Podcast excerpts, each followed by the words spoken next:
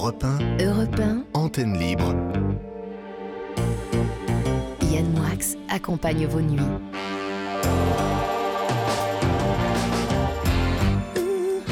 Antenne libre. Une émission qui n'est pas présentée par Raphaël Delvolvé. Ce qui nous sur Europe 1. Ce qui nous change un peu. Parce que franchement, Delvolvé, on l'aime bien, mais point trop n'en faut. Il faut savoir savourer le Delvolvé. Trop de Delvolvé tue le Delvolvé. Vous êtes euh, bienvenue donc sur l'antenne libre, qui est votre émission. Et vous pouvez nous appeler au numéro que je vais vous donner maintenant. Non mais c'est vrai, je vais vous le donner au 39 21.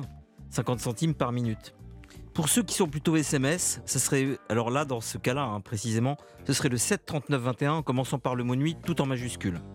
Et pour ceux qui seraient plus Internet, alors là, ça serait libreantenne à europe1.fr. Donc nous vous attendons, nous attendons vos témoignages, nous sommes là pour vous. Cette émission est la vôtre et euh, un peu la nôtre, mais très peu finalement. Bonsoir Mathilde. Bonsoir Yann et bonsoir à toutes et à tous. Alors pour bien commencer le week-end, je vais vous partager un moment drôle qui s'est passé à l'antenne. On a déjà écouté des cafouillages ou des fous rires en direct, hein. mais l'extrait que vous allez entendre en vaut le détour.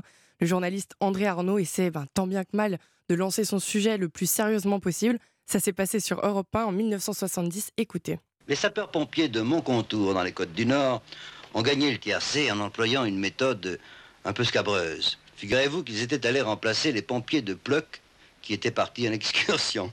Et comme ils s'ennuyaient, ils ont cherché à faire plusieurs combinaisons. J'espère qu'il n'y a pas d'oreilles trop prudes pour saisir au passage le détail de la combinaison gagnante. En tout cas, elles sont prévenues. Si tant est qu'on puisse prévenir des oreilles. Vous allez savoir, vous allez savoir par un des sapeurs-pompiers lui-même qu'il a raconté à Serge Berthoud comment, avec une mise de 3 francs, lui et ses camarades sapeurs-pompiers ont gagné plus de 700 000 vieux francs. Ouais, le moins que l'on puisse dire, c'est que l'inspiration était de mise hein, ce jour-là pour ces pompiers. C'est pas non plus la- l'éclat du siècle, hein, votre truc. Non, ben parce qu'il se retient. Il se retient, c'est professionnel. Mais, on mais, non, mais sauf qu'on se, on comprend même pas pourquoi il se retient. Il y a rien de drôle. pour le moment, pas. Ah, pour le moment. pour le moment. D'accord. Et je vous laisse justement découvrir cette fameuse méthode pour Ah. trouver la combinaison gagnante. On sait pas trop quoi foutre, c'est là qu'on on a décidé de passer le temps pour faire la tiercée. Alors on a fait cinq tiercées. On a fait un compte de la compagnie, pour qu'il sera pour la caisse. Je joue le numéro de ma deux chevaux, qui nous emmenait donc tous les quatre. J'en fais un pour moi. Et puis il y a l'autre copain qui ne savait pas trop quoi jouer. Il ne savait pas quoi faire. Alors, moi toujours bon blagueur. Je lui ai dit alors combien t'as de boutons à baguette là Il me dit cinq. Je dis à ton polo.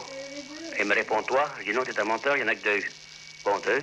Puis je savais plus quoi lui demander. Je dis, et ta, et, et ta quéquette, là, comme un fait de long 15 qui me répond comme ça? Bon, inscrit. Et voilà le tiercé dans l'ordre. On y soit qui mal y pense, et merci de votre attention. Europe Panorama. Europe Panorama vous était présenté par André Arnaud. D'accord, d'accord. Oh, le raisonnement était un peu douteux, je vous l'accorde. Non, non, mais d'accord. On s'y attend pas, quoi. Non, c'est ça. On s'y attend pas. Mais ça, ça, c'était de la radio. Ça, c'est une archive à la Nicolas Dessiedorf. Nicolas Dessiedorf commence à avoir une très mauvaise influence sur vous, Ouais, Mathilde. il déteint sur moi. Vraiment très mauvaise On lui influence. passe le bonjour. On lui passe le bonsoir. Le bonsoir. Euh, Mathilde, vous avez d'autres choses à nous dire? Non, c'est tout pour aujourd'hui. Bon, on va mettre un peu de Francis Lay, puis vous allez raconter deux, trois choses. Après, on va s'adiniser.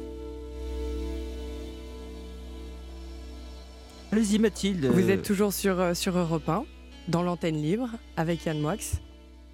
Je passe le bonsoir de la part de, de Nicolas et, et de Benoît, qui sont dans le bocal, en régie. Et on va avoir quelqu'un en ligne. On va avoir quelqu'un en ligne. Est-ce qu'il est déjà là? Il est déjà là. Il me semble. Bonsoir Eric Sadin. Sadin, Eric? Bonsoir. euh, Sadin, Eric, je vous passe Mathilde, hein, 5 minutes. bah, avec bah, bah, grand plaisir, volontiers. Vous me prenez au dépourvu, là. hein. Au débeauté, au débeauté, on dit. C'est une petite... Car vous débeauté. êtes, vous êtes un homme de bottes. D'ailleurs, je trouve que vous êtes quelqu'un. Non, mais à chaque fois que je vous vois, j'ai l'impression que vous sortez d'un duel. Mais qu'est-ce que ça veut dire? Je Mais vous avez une tête à faire du. Vous avez une tête de duelliste? Vous avez une tête de 17e siècle? Je ne sais pas comment prendre ça. Ah, mais non, mais avec le panache qui, qui, qui convient. Vous êtes un homme de panache. Bah oui, mais c'est le 17e siècle qui m'intrigue. Moi, je suis plutôt 18e. Oui, bah début Diderot, 18e, fin Marivaux. 17e, début 18e. Je vous passe Mathilde comme, comme prévu, comme Bon. promis. Bonsoir, comment ça va Eric?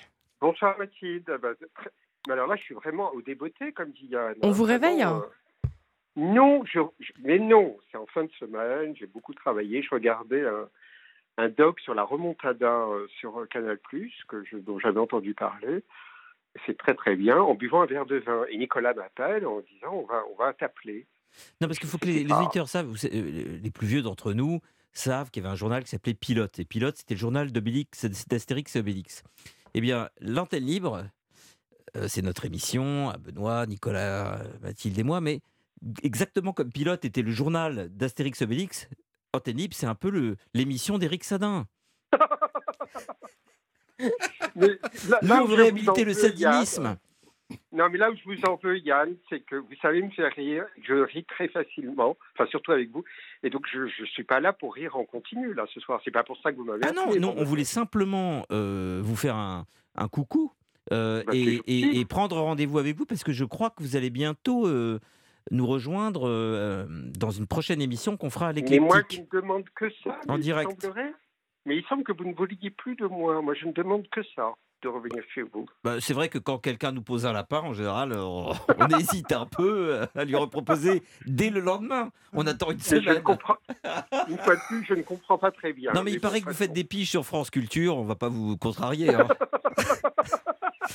non, euh, plus sérieusement, j'aimerais quand même que les auditeurs se reportent à un article excellent que vous avez écrit euh, sur, euh, dans le Figaro Merci, euh, la semaine dernière, qui est un, un Une article tribune. extrêmement Une brillant. tribune, Yann. Oui, une tribune, tribune. enfin, un éditorial dans les pages ID du, du Figaro. Une, une tribune, un éditorial. et euh, j'aimerais qu'en quelques secondes, euh, vous puissiez dire le contenu de cet article. On en reparlera quand on vous recevra euh, à l'antenne libre à l'éclectique. Mais j'aimerais que vous prépariez les auditeurs psychologiquement à, à ce qu'il y a à l'intérieur parce que c'est un article extrêmement dense. Est-ce que vous pouvez nous le résumer et nous prouver l'esprit de synthèse que- qui vous fait honneur à chaque fois que vous nous euh, rendez visite? Mais vous savez très bien parler aux hommes, euh, Yann. Mais alors, cet esprit de synthèse à 23 heures, après deux verres de, de muscadet, euh, on, on va essayer de faire de, de donner le meilleur de soi-même. Euh, bon, en quelques mots, j'avais Quelques mots, Eric Sadin, c'est un oxymore. hein. Ah, mais j'aurais dû venir ce soir. Moi, je suis tellement bien chez vous à Antenne Libre. Bah, on arrive, on arrive. Bon. non, allez-y. Non, parce qu'il est, il est Bon, important, cet mots. Il est important, cet, cet Bon, éditorial. merci pour vos mots, Yann. En quelques mots, j'avais publié une tribune dans Le Monde sur ChatGPT en disant qu'on croit que ça s'apparente à notre langage naturel. En réalité, c'est une sorte de langue morte puisqu'elle ne fait que piocher dans, dans des registres passés. Il n'y a aucune dynamique qui se conjugue au présent. Bref, il semblerait que c'est plu à, mes, à nos amis du Figaro et à une personne que j'aime beaucoup, que je salue s'il est, est à l'antenne, qui s'appelle Alexandre Devecchio, qui est le responsable au Figaro, voilà, que j'aime beaucoup. Et il me dit, est-ce que tu voudrais en écrire une autre? Alors moi, comme je suis sur un bouquin en cours, je lui dis, j'ai pas le temps, euh, bon, deux heures pour réfléchir. Évidemment, j'y suis allé parce que quelque chose me taraudait depuis fort longtemps, depuis très longtemps. Je l'ai évoqué dans certains bouquins. Alors voilà, puisqu'on parle d'esprit de synthèse, je vais essayer de dire en quelques mots de quoi il s'agit, Yann. C'est que peut-être avez-vous remarqué, les auditeurs avec, euh, auriez-vous remarqué que les ingénieurs du numérique, et finalement dans notre euh, environnement contemporain, à propos des technologies numériques, on entend beaucoup parler d'éthique, n'est-ce pas? Beaucoup d'éthique. Oui, ça se développe, mais il faudra un peu d'éthique. Oui, on fait des sortes d'abjections, euh, de choses qui nous dessaisissent de notre pouvoir d'autonomie de, jugement et bientôt de notre pouvoir des paroles, mais il faudra un peu d'éthique. Mais qu'est-ce que c'est que c'est? Là, c'est même pas un oxymore, c'est une contradiction fondamentale. Pourquoi c'est une contradiction fondamentale? Parce que tel qu'ils l'entendent, ces personnes-là, qui le cœur sur la main, euh, en général la main gauche sur le cœur, disent il faut un peu d'éthique et la main droite, il n'y a aucune dimension tropisme politique dans ce que je dis là, la main droite continue à développer leur, euh, leur production euh, à vitesse sans cesse croissante et qui s'impose sans mot dire euh, à la société, qui, qui n'a que son, le droit de, clouer son bec à son droit de parole, cette société, disent il faut un peu d'éthique. Mais le fait est que, face à de telles mutations civilisationnelles, la façon dont ces personnes-là, ce, milieu, presque même cet esprit, cette idée de l'époque, entendent la dimension d'éthique, ils l'entendent comme des vagues, de vagues passements, pansements, euh, ou de vagues pansements rég réglementaires ou législatif. Mais face à un étau civilisationnel, c'est-à-dire face à des telles dimensions qui sont en train de transformer nos rapports à l'espace, au temps, à l'expression, à la capacité de nous exprimer librement, ce n'est pas des, vagues pansements euh, réglementaires qu'il nous faut. Qu'il faut, c'est savoir si on veut ou non euh, donner notre assentiment à cela. Et c'est pour ça qu'à cet égard, je dis que plutôt que de galvauder cette notion d'éthique, qui, comme vous le savez, mon cher Yann, a été ô combien euh, précisée, travaillée par euh, Spinoza, grand philosophe pour le coup du XVIIe siècle, euh, puisqu'elle s'est trouvée cette notion à ce point-là galvaudée, remontons d'un cran, c'est ce que je dis dans mon texte, remontons d'un cran, et allons, plutôt que s'appliquer à quelques cas identifiés, précis, des cas de figure bref, souvent sans, de peu d'importance, remontons d'un cran et allons à la morale. Et prenons en compte la question de morale. Et qu'est-ce que c'est la morale, à mon sens, relativement à ces enjeux? C'est la prise en compte des principes civilisationnels, des principes fondamentaux qui nous fondent, et notamment le droit à notre autonomie de jugement et le droit à parler en notre propre parole. Or, à quoi avons-nous affaire, notamment avec ChatGPT, parce que c'est et avec plus largement avec l'intelligence artificielle, à propos de laquelle je travaille depuis un certain nombre d'années d'un point de vue théorique et philosophique, c'est l'idée de euh, nous déprendre euh, au fur et à mesure et à terme de, la plupart de nos facultés euh, les plus élémentaires, hein, celle de, d'estimer les choses, de les évaluer, de décider en conscience, mais aussi de parler en première personne et dans la pluralité et dans la contradiction au sein de ce qu'on appelle une société, eh bien, ces systèmes sont appelés à parler à notre place, à organiser les choses à notre place. Donc là, l'éthique telle que ces personnes l'entendent n'est pas du tout euh, efficiente, en aucune manière. Donc c'est pour ça que ce petit texte que vous avez évoqué, Yann, qui a été publié en Allemagne, qui va l'être euh, demain en Hollande, dans les pays la semaine prochaine, qui a été traduit en Italie. Donc il se trouve qu'il a un certain écho, et tant mieux. Euh, j'en appelle à la prise en compte des principes fondamentaux euh, qui nous animent, qui nous nuent, pour lesquels des générations se sont battues et qui, euh, au nom seulement de d'intérêts économiques et de la, seule visée de générer des profits, et portés par des ingénieurs qui sont dans une schizophrénie totale à nous parler d'éthique tout en continuant à développer du matin au soir ces, dispositifs, j'en appelle non seulement à prendre en, en compte la portée de ce qui se joue, mais à changer de langage, c'est-à-dire à parler de morale. Et ce qui regarde la morale, à mon sens, en l'occurrence pour terminer sur cela, c'est la défense, la prise en compte et la défense des principes, je l'ai dit, mais je le redis une dernière fois, la prise en compte des principes fondamentaux qui nous animent. Et, et quels sont-ils, je le redis, notre capacité de autonomie de jugement. Quand j'ai dit autonomie de jugement, allez dans les, entrepôts, les entrepôts Amazon, Yann, Mathilde, Nicolas, allez voir des systèmes d'intelligence artificielle qui envoient des signaux à des manufacturiers et qui leur disent d'aller chercher tel, tel article à telle cadence et de les déposer dans telle palette selon des, des cadences infernales et qui transforment euh, les manufacturiers en, être, en des robots de chair et de sang. ça, c'est exactement ce qui est à l'œuvre dans un certain nombre de systèmes d'intelligence artificielle, c'est-à-dire qui évaluent en temps réel un nombre de situations de plus en plus étendues et qui, en, en retour, suggère ou euh, ordonne des, actions à entreprendre, donc euh, qui, nous dessaisissent de notre pouvoir de, de, notre autonomie de jugement, mais qui sont en train actuellement de nous dessaisir de notre euh, faculté la plus fondamentale, c'est celle d'émettre notre, de témoigner de notre singularité, avant tout, par d'autres moyens, il en existe d'autres, mais avant tout et au premier chef, par notre parole. Car ces systèmes plutôt que de rédiger des systèmes à notre place, certes, mais vont de plus en plus nous parler, nous indiquer continuellement les bonnes actions à entreprendre et généralement en vue de euh, d'opérer continuellement des transactions marchandes en nous disant euh, à voix haute et de la façon supposément la plus informée euh, la bonne action à entreprendre. Alors là, vous comprenez que l'éthique telle que ces personnes l'entendent n'est en aucune manière opérante. Et la question est de savoir si c'est ce modèle civilisationnel que nous voulons. Et cela est à la fois une question de morale, mais aussi une question politique majeure et civilisationnelle majeure de notre temps. Trois remarques, euh, mon cher Éric Sadin, car nous sommes avec Éric Sadin, philosophe, à 23h24 en direct sur Europe 1. Trois remarques, mon cher Éric. La première, c'est que quand Éric Sadin résume un texte d'Éric Sadin, le résumé fait 27 fois plus de signes que le texte en lui-même. Deuxième, Encore, deuxième remarque. Deuxième remarque. L'intelligence artificielle que vous conspuez à longueur de journée aura peut-être le mérite de pouvoir résumer mieux que vous vos propres articles, euh, vos propres éditoriaux. Trois, trêve de plaisanterie. Cet article est, à mon avis, cet éditorial est extrêmement important, car vous avez évidemment souligné euh, ce que je voulais que vous disiez ce soir.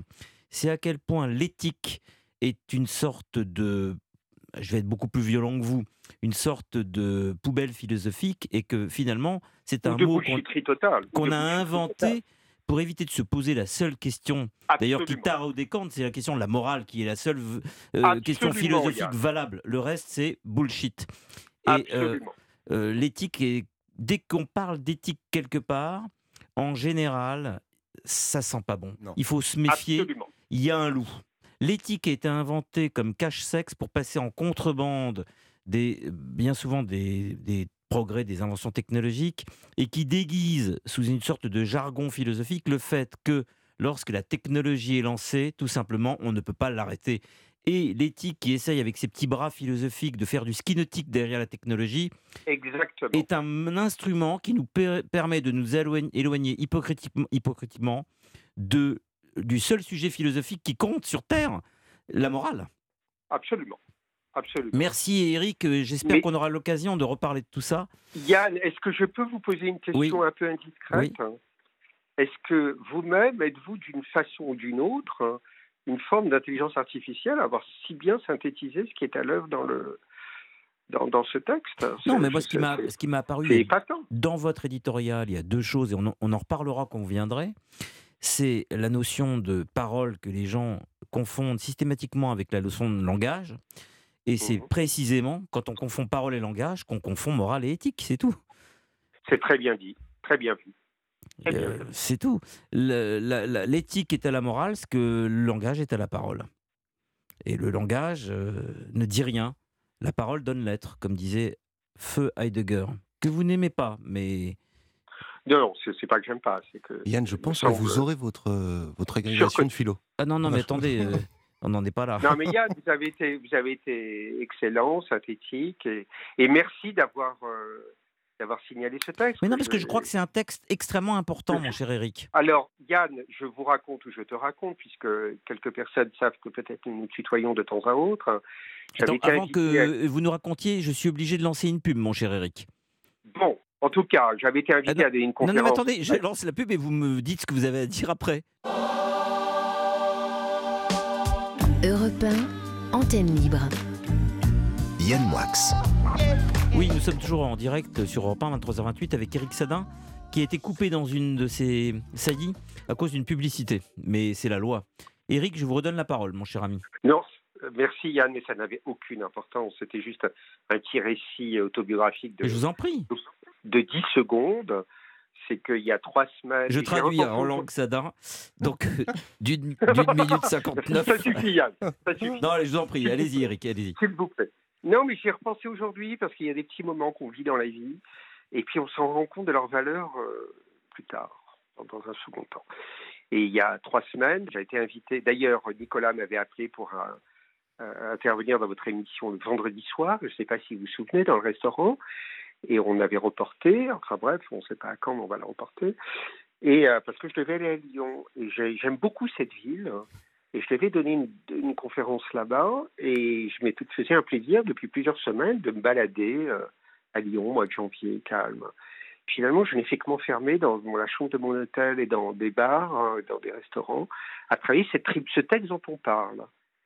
Et j'ai adoré ça. Je trouvais ça magique d'être enfermé dans une ville que j'aime beaucoup, à ne pas la voir, mais à écrire ce texte pour le Figaro. Voilà.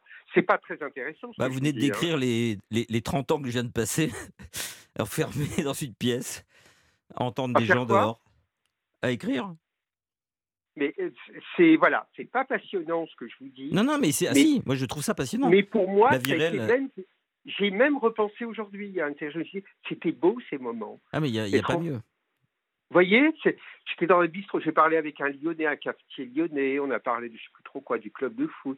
Puis je me suis remis à mon texte, et puis après, Je suis allé dans une grande brasserie en, en disant j'ai continué à écrire ce texte. Et je quand, je suis à Hong Kong, je, je sors pas, je, je veux juste savoir que j'y suis. Je, je vérifie par la fenêtre, mais non, je vérifie par la fenêtre que j'y suis bien, ça- et ça me permet de continuer d'y être. Non, mais je vous assure, non, pas mais je sors pas. Je veux juste me prouver à moi-même que je suis à Hong Kong. C'est un peu ça. C'est un peu ça. Mais et alors, les quelques minutes, les quelques minutes où j'ai marché à Lyon le soir, il n'y avait pas un chat à la lumière de janvier. C'est très très beau. J'étais sur la presqu'île et je me suis dit, il y a, enfin, je sais pas, j'ai senti une forme Oui, mais il y a certaines. J'entends bien ce que vous dites, mais il y a certaines villes, Hong Kong, euh, São Paulo, Rio, New York, quand on sort dans la rue, on a moins l'impression d'y être que quand on est dans sa chambre. Et donc, euh, euh, non mais Hong Kong, quand je regarde la baie euh, de Hong Kong par, ma, f- par la fenêtre, je dis ça, suis à Hong Kong. Quand je suis dehors et que je suis à l'épicerie, je pourrais être n'importe où. Alors que dans la Oui. chambre d'hôtel, je suis vraiment à Hong Kong. Il y a, il y a quelque chose comme ça. Il y a quelque chose c'est comme vrai. ça. C'est vrai, c'est vrai. Et cette expérience m'est arrivée dans d'autres villes. Où, voilà, j'ai- une fois j'étais invité à Montréal, il y a quatre ans, je bossais sur mon livre L'intelligence artificielle. C'était très sympa au début du printemps, le mois de mai, le, le dégel, les gens qui commencent à sortir. D'ailleurs, Et je suis resté enfermé, enfermé dans ma chambre d'hôtel. Et finalement, j'ai beaucoup aimé ça. Eric, j'ai une question à vous poser. Est-ce que euh, lorsque l'intelligence artificielle sera vraiment bien développée, on pourra justement se faire croire, alors en, en se baladant dans les rues de Paris, euh, est-ce qu'on pourra se faire croire qu'on est à New York, par exemple, sans, sans problème? Bah ça, c'est pas l'intelligence artificielle. On va dire que c'est l'intelligence artificielle et le métavers. C'est ça. Et le métavers, oui, mais enfin, euh, C'est ça, pro- oui. c'est qu'en réalité, la réalité euh, des systèmes techniques font que euh, euh, le désir peut désormais se soum- la réalité peut désormais intégralement, supposément, hein, se, se soumettre à nos désirs. C'est un peu vers ça. C'est C'est-à-dire qu'en fait, je pourrais vraiment choisir la ville dans laquelle je marche. Mais tout, choisir tout, Yann. Hum, tout. C'est ça, c'est ça la perversité de l'affaire, c'est que ça a une puissance de séduction phénoménale et l'idée aussi d'une toute puissance qui est offerte aux individus. Et, et notamment avec les prompts, vous savez, les prompts en IA. euh, En euh, fait- Bientôt, vous allez dire, euh, bah, les prompts, vous donnez des ordres à des systèmes qui vous les fait apparaître. Oui, mais Je voudrais, je voudrais que la plus belle, euh, je ne sais pas, une sublime japonaise apparaisse euh, face à moi en robe rouge, euh, euh, en face de la baie de Rio, et puis hop, on se trouve dans cet environnement pixelisé. Vous savez qu'il y a un philosophe qui risque de, de revenir extrêmement à la mode, mon cher Eric. Et j'imagine que vous connaissez bien euh, ce philosophe parce que ce que vous me dites là et euh, ça- ces, théories euh, sont tout à fait connectées. C'est David Hume. Évidemment, On va revenir chez, euh, évidemment. chez, chez les, chez les grands sceptiques, parce que pour Hume, on ne peut euh, euh, considérer, enregistrer, entériner, croire que ce que l'on voit, tout est croyance, et on est trompé toute la journée par ses sens, on est sûr de rien, le réel n'existe pas, on ne peut jamais y avoir accès, on est en plein dans Hume. On est en plein dans Hume, sauf que là, ça ne nous trompe pas. C'est des sortes de refabrications Oui, alors là, du oui, ce que vous dites, c'est que euh, la grande différence quand je quand j'enf- quand j'enfourche euh, l'appareil qui va me permettre d'avoir accès, au métavers, c'est que je sais que je l'ai enfourché, mais je pense qu'il y a une capacité d'oubli une fois qu'on a l'appareil. euh, donc on, Évidemment. on- on se réhumise quand même euh, au bout d'un moment, jusqu'à extinction des feux. on se réhumise et on se, parce que de temps en temps, de, on peut le dire à voix haute, Yann, on échange par WhatsApp et je me souviens que tu m'avais dit, euh, euh, bien à terme, il y a quelque chose comme le monde, chacun son monde, le monde hyper personnalisé. C'est aussi vers ça, c'est-à-dire que si Un chacun monde par personne. un monde par personne, mais c'est plus que ça. Une personne par monde. de- Mais non, mais c'est plus que ça. C'est l'évitement du réel. Hmm. C'est-à-dire que le, le réel, comme disait l'autre, on se cogne dedans, c'est la complexité, c'est la difficulté, c'est la souffrance, c'est des joies parfois, mais plus rarement. Ça serait une option. Et là, c'est une option. Ça serait une option de l'existence, le réel, le monde. Bon, mais le monde, et, et- et le principe, c'est qu'on on est en train de construire tout un, tout un appareillage extrêmement Ah oui, non, je t'avais dit que ce serait la première fois que le monde ne serait plus dans le réel et que le réel ne serait plus dans le monde. Il y a quelque chose comme ça. Qui- ou en qui- tout cas que euh, les, les choses sont construites de façon à ce que euh, euh, on évite les, les accros, on évite les contradictions et que n'apparaisse plus que ce qui est continuellement conforme. Et Qu'est-ce que Mathilde, Mathilde a une conforme question à, te poser, Eric. Qu'est-ce que ça veut dire conforme En deux mots, euh, euh, telle personne doit rencontrer telle personne, eh bien des systèmes les mettre, euh, ça existe déjà, mais dans le métavers par exemple, les mettre en relation avec ce qu'ils veulent supposément boire, discuter, euh, la lumière qu'ils souhaitent, et il y a la conformation qui s'opère à l'intérieur d'un environnement qui, organise ça. Mathilde. Voilà, c'est ça. Oui, Eric, j'avais, j'avais une question. Si chacun. Rebonsoir, Rebonsoir. Si chacun vit dans son monde à lui, est-ce qu'il ne sera pas presque impossible au final de, rencontrer les mondes des autres et de se rencontrer? Ah bah c'est, vous soulignez là. Bah si, c'est le film de Spielberg, euh, bah, euh, Ready euh, Player One. Ah oui, exactement. Mais là, ce que vous soulignez, Mathilde, c'est l'enjeu majeur. C'est l'enjeu de, avec tous ces systèmes qui ne cessent de se développer à grande vitesse et dont les ingénieurs qui le développent, il faut un peu plus d'éthique en se foutant de la gueule du monde. Le, grand enjeu, c'est à la fois la, préservation de la dimension sensible et charnelle de notre rapport réel, et puis le rapport à l'altérité, c'est-à-dire le rapport à l'altérité comme apport de richesse, de décentrement, de euh, capacité à être confronté à des choses qui nous sont inconnues, au profit de l'imposition de notre propre vision des choses continuellement, dont l'embryon est, est ô, combien emblématique est à l'œuvre aujourd'hui, vous l'avez compris, c'est Twitter, par exemple. Voilà, imposer continuellement ses vues, et l'autre n'est plus qu'une donnée comptable qui like ou qui contredit, mais dont, qui, en aucune manière ne viennent opérer un, un décentrement. Un décentrement, c'est pas ça, le décentrement opéré par l'autre. Le décentrement, c'est d'être bousculé par des positions de l'autre qui font qu'on pense un peu autrement, et ça, c'est euh, c'est la, la, richesse de l'altérité. Et c'est ça qui est notamment est en train est appelé à se défaire, mais aussi notre rapport sensible au réel. Nicolas. Donc ça fait beaucoup, ça fait beaucoup, beaucoup, beaucoup, beaucoup de choses capitales et à mon sens, c'est ça qui me pose problème, qu'on ne voit pas suffisamment, à mon sens, du tout, du tout. Nicolas. Et, Eric, vous ne pensez pas, à contrario, que, au contraire, cette, euh, cette réalité, en tout cas cette euh, pseudo-réalité, euh, profite à la communication des, des gens, que ça soit d'un pays à un autre ou d'une ville à une autre, ou ça connecte les gens plus que ça les, ça les sépare, même si euh, ils, se rencontrent dans des, dans, des, dans des univers qui ne sont pas véritablement réels. J'entends tout, ce que, tout à fait ce que vous dites, Nicolas.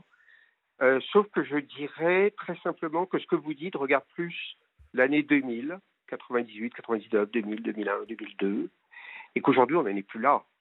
On a moins à faire une communication dans, via les réseaux entre les personnes, même si ça a lieu, qu'à la primauté de sa propre parole. C'est à ça que nous avons affaire aujourd'hui. Passez deux heures sur Twitter, vous le verrez, Nicolas. C'est à ça que nous avons affaire. Mais pourquoi? Parce qu'il y a des plateformes qui, par, euh, par leur génie, parce qu'il faut bien le reconnaître, l'industrie numérique au, cours de ces deux dernières années a, été gagnée, euh, frappée, j'ai presque envie de dire, par un génie continuel, qu'ont mis des plateformes à notre disposition, nous donnant le sentiment de pouvoir euh, gagner, euh, occuper une place de centralité à l'égard du monde. Et ça, ça rend les gens complètement dingues. C'est pas du tout l'affaire de communication, les mails ou les, je ne sais pas quel dispositif qu'on pouvait utiliser il y a 20 ans. On n'en est plus là, même si cela existe encore.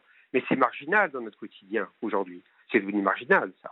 Ce qui est devenu prépondérant, c'est le fait que ces systèmes nous donnent l'illusion, l'ivresse, ou nous conduisent à la dinguerie de croire que notre parole, la parole, a, rendre vérité au point qu'on ne cesse de l'acclamer et, euh, et de l'exprimer.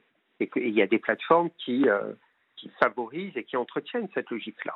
Donc là, il n'y a plus, une dernière question, Il n'y a plus que l'expressivité de soi. Il n'y a plus bien. Regardez sur Twitter, entre autres, ça ne discute pas. Il n'y a pas de discussion, c'est faux. Il n'y a pas d'échange c'est que, la, que la primauté de son ego, de sa propre parole. C'est pas du tout la même chose. On a l'illusion que c'est des choses, mais regardez de près. Ce n'est que de la primauté de sa propre parole. Mathilde. voyez Oui. Oui, par rapport à l'intelligence artificielle, c'est un sujet qui fait euh, débat dans la, dans la société, mais pour la génération qui en ce moment est, est au collège par exemple ou en primaire et qui grandit en fait avec euh, tout ce, tout ce qu'on a en ce moment, tous ces nouveaux outils, est-ce qu'ils ne seront pas dès la naissance, euh, habitués à vivre avec ce, progrès Je vais formuler la question de Mathilde un peu différemment. Est-ce que dans quelques années, les jeunes ne verront pas la réalité réelle comme nous on regarde, comme ils regardent des vinyles, par exemple aujourd'hui? C'est probable. C'est probable. c'est probable. hein. Et donc, quand, quand on Oui, fait mais ce Eric, constat, euh, là on se fera opérer, là où on se fera, euh, on, arrive, on se fera enterrer, là où on arrivera, on viendra au monde, ce sera quand même toujours dans le réel. Absolument. Là où on chutera, où on se blessera, où on se coupera, où on, se, on prendra des, des- des infections, euh, ça sera toujours dans le réel. Le Oui. corps, en fait, est dans le réel. C'est la seule chose qui reste dans le réel. Non, le, le corps est dans le réel, sauf que, ah, c'est étrange que vous me poussiez vers ces, ces, ces, ces coins-là, c'est pas ces retranchements, ces dimensions-là, parce que je travaille actuellement sur la, dimension de capitalisme de la fixité des corps. C'est-à-dire que de plus en plus, après toutes les, décennies de la mobilité continue, hein, des mo- des mobilités incessantes, hein, les individus nomades des années 90, 2000, 2010, hein, euh, là, il y a quelque chose, et depuis les confinements, mais qui va s'instaurer sournoisement, ça, c'est pas du jour au lendemain. Le modèle économique qui apparaît, dont le métavers n'aura été qu'une des manifestations parmi d'autres, c'est le fait que les corps peuvent être fixés. Pourquoi les corps peuvent être fixés, pe- peuvent être cantonnés, peuvent être presque confinés, on va, la- on va dire, à terme, hein, de plus en plus C'est parce que c'est plus nous qui allons vers le monde, Yann. C'est le monde qui vient vers nous maintenant. C'est l'intégralité du monde qui vient vers nous. Les autres, euh, nos désirs, euh, les représentations de Rio, comme vous disiez. Mais il sur, vient, le monde vient à nous, mais, mais transformé et travesti euh, par nos caprices et nos désirs. Donc c'est des morceaux de monde qui sont complètement émondés, si j'ose dire. C'est un monde émondé. émondé et pixelisé, donc euh, dénué de dimensions sensibles. Donc, euh, bien sûr, bien sûr, mais il y a en termes d'investissement euh, le fait que de plus en plus, euh, symboliquement et dans les faits, on va de plus en plus avoir affaire à ces, à, à- à ces types de réels. Voilà, Alors attendez, simulés. est-ce que vous ne pensez pas du coup que par euh, réaction, l'art tel qu'on l'entend encore aujourd'hui, tel qu'on l'aime, Oui, c'est-à-dire la littérature, la musique, vont reprendre un caractère subversif et presque clandestin qu'ils avaient perdu depuis belle lurette et qui va redevenir absolument vital pour nos sociétés et que peut-être ces arts-là vont prendre leur revanche parce que aujourd'hui, s'il y a bien une époque où la littérature, la musique, euh, le cinéma sont méprisés, euh, c'est bien aujourd'hui. Est-ce que le fait d'aller très très loin dans ce que vous êtes en train de nous annoncer ne va pas paradoxalement relancer euh, une certaine vitalité de l'art euh, comme on l'entendait encore il y a 40 ans? Ah, il- faut l'espérer, c'est probable, il y a des signes. Mais j'irais presque ou plus loin, ou je prendrais un pas de côté, Yann, en disant que l'art, pour le coup, c'était une expression un peu là encore galvaudée, euh, la- la- la- la- la- l'art dans la vie, ou la vie comme euh, geste artistique. Je crois que c'est nos existences aussi qu'il faut ériger comme euh, geste artistique, artistique entendu dans le, dans le sens de de pas de côté, des différenciations. Dans quel sens? Dans le sens où on se détourne de ces modalités d'existence qui sont imposées que par le régime privé. C'est-à-dire qu'on réalise tous ces mouvements comme s'ils s'inscrivaient dans le cours quasi naturel de l'histoire de l'humanité. Or, ce sont des mouvements qui ne sont développés que par l'industrie et que par ces ingénieurs qui gagnent des, des, des, un fric monstre. Tant mieux pour eux, moi je les en veux pas. Euh, pas- Eric, pas tout je vous interromps mais- parce que j'ai un, j'ai un auditeur, la Maxime, qui, qui m'envoie un- une phrase que j'aime beaucoup. Il me dit Bonsoir Yann, l'éthique, c'est comme le respect, plus on en parle, moins on l'applique. Mais c'est excellent. Comment s'appelle-t-il? Maxime. Bravo, Maxime. Donc, ce que je disais, parce que Maxime nous a interrompu, mais vous avez bien fait, Yann, c'est que le geste artistique qui nous incombe aussi, aussi bien dans le champ artistique, mais c'est de d'opérer un écart, c'est-à-dire de, de mettre en œuvre des conditions de vie et d'organisation en commun qui se détournent de cet encadrement continuel et de, plus en plus intensifié euh, via des euh, technologies euh, supposées toujours plus omniscientes et capables d'administrer nos existences. Il faut se défaire de cela et renouer avec le sensible et, aussi ne pas tenir tous ces développements comme étant bah, relevant de l'ordre des choses et relevant d'une forme de nature. Ça aussi, c'est un geste artistique aujourd'hui. Vu que ça s'impose de façon tellement massive, rapide, et que, comme disait Mathilde, bientôt les gamins, ça va être leur, ça va être leur lot, leur environnement naturel, eh bien, il nous revient de revenir avec, à ce qui nous regarde au fond, ce qui est finalement, c'est presque, je dirais pas naturel parce que ce serait trop essentialiste, mais ce qui est élémentaire et fondamental, qui est nos rapports charnels et le rapport au réel qu'on doit défendre. C'est le rapport au réel qu'on doit défendre aujourd'hui. Nos, nos plein rapport au réel. Et qu'est-ce que ça veut dire le rapport au réel? Ça veut dire que on accepte les erreurs, on accepte l'incertitude, on accepte euh, la surprise et que, nous refusons un, environnement, un ethos hygiéniste et qui voudrait tendre vers une perfection absolue du, cours général des affaires humaines. Nous allons vers ça. C'est un, hygiénisme non vu, mais nous allons vers ça. Merci beaucoup Eric Sadin, c'était toujours euh, très intéressant de vous entendre. Nicolas, Mathilde, nous allons souhaiter une bonne nuit à Eric et lui suggérer de continuer à regarder son documentaire sur la remontada. Je, je l'ai arrêté en plein milieu. Bah oui, bah vous allez pouvoir le reprendre.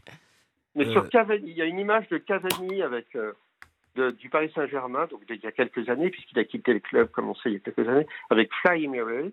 Dès qu'on se quitte, je vais voir la suite du documentaire, qui est pas mal. Qui n'est pas extraordinaire, mais qui est pas mal. Merci beaucoup, Eric. Merci, Eric. bientôt, Bonne Eric. soirée. À Merci à vous, Yann. Au revoir, Je Eric. vous envoie. Et Yann, j'adore votre émission. Vous aimez, Moto- euh, vous aimez Motorhead?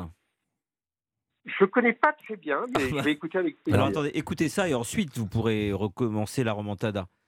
je c'est vous parti. embrasse. Motorhead. Merci. Au revoir. Au revoir.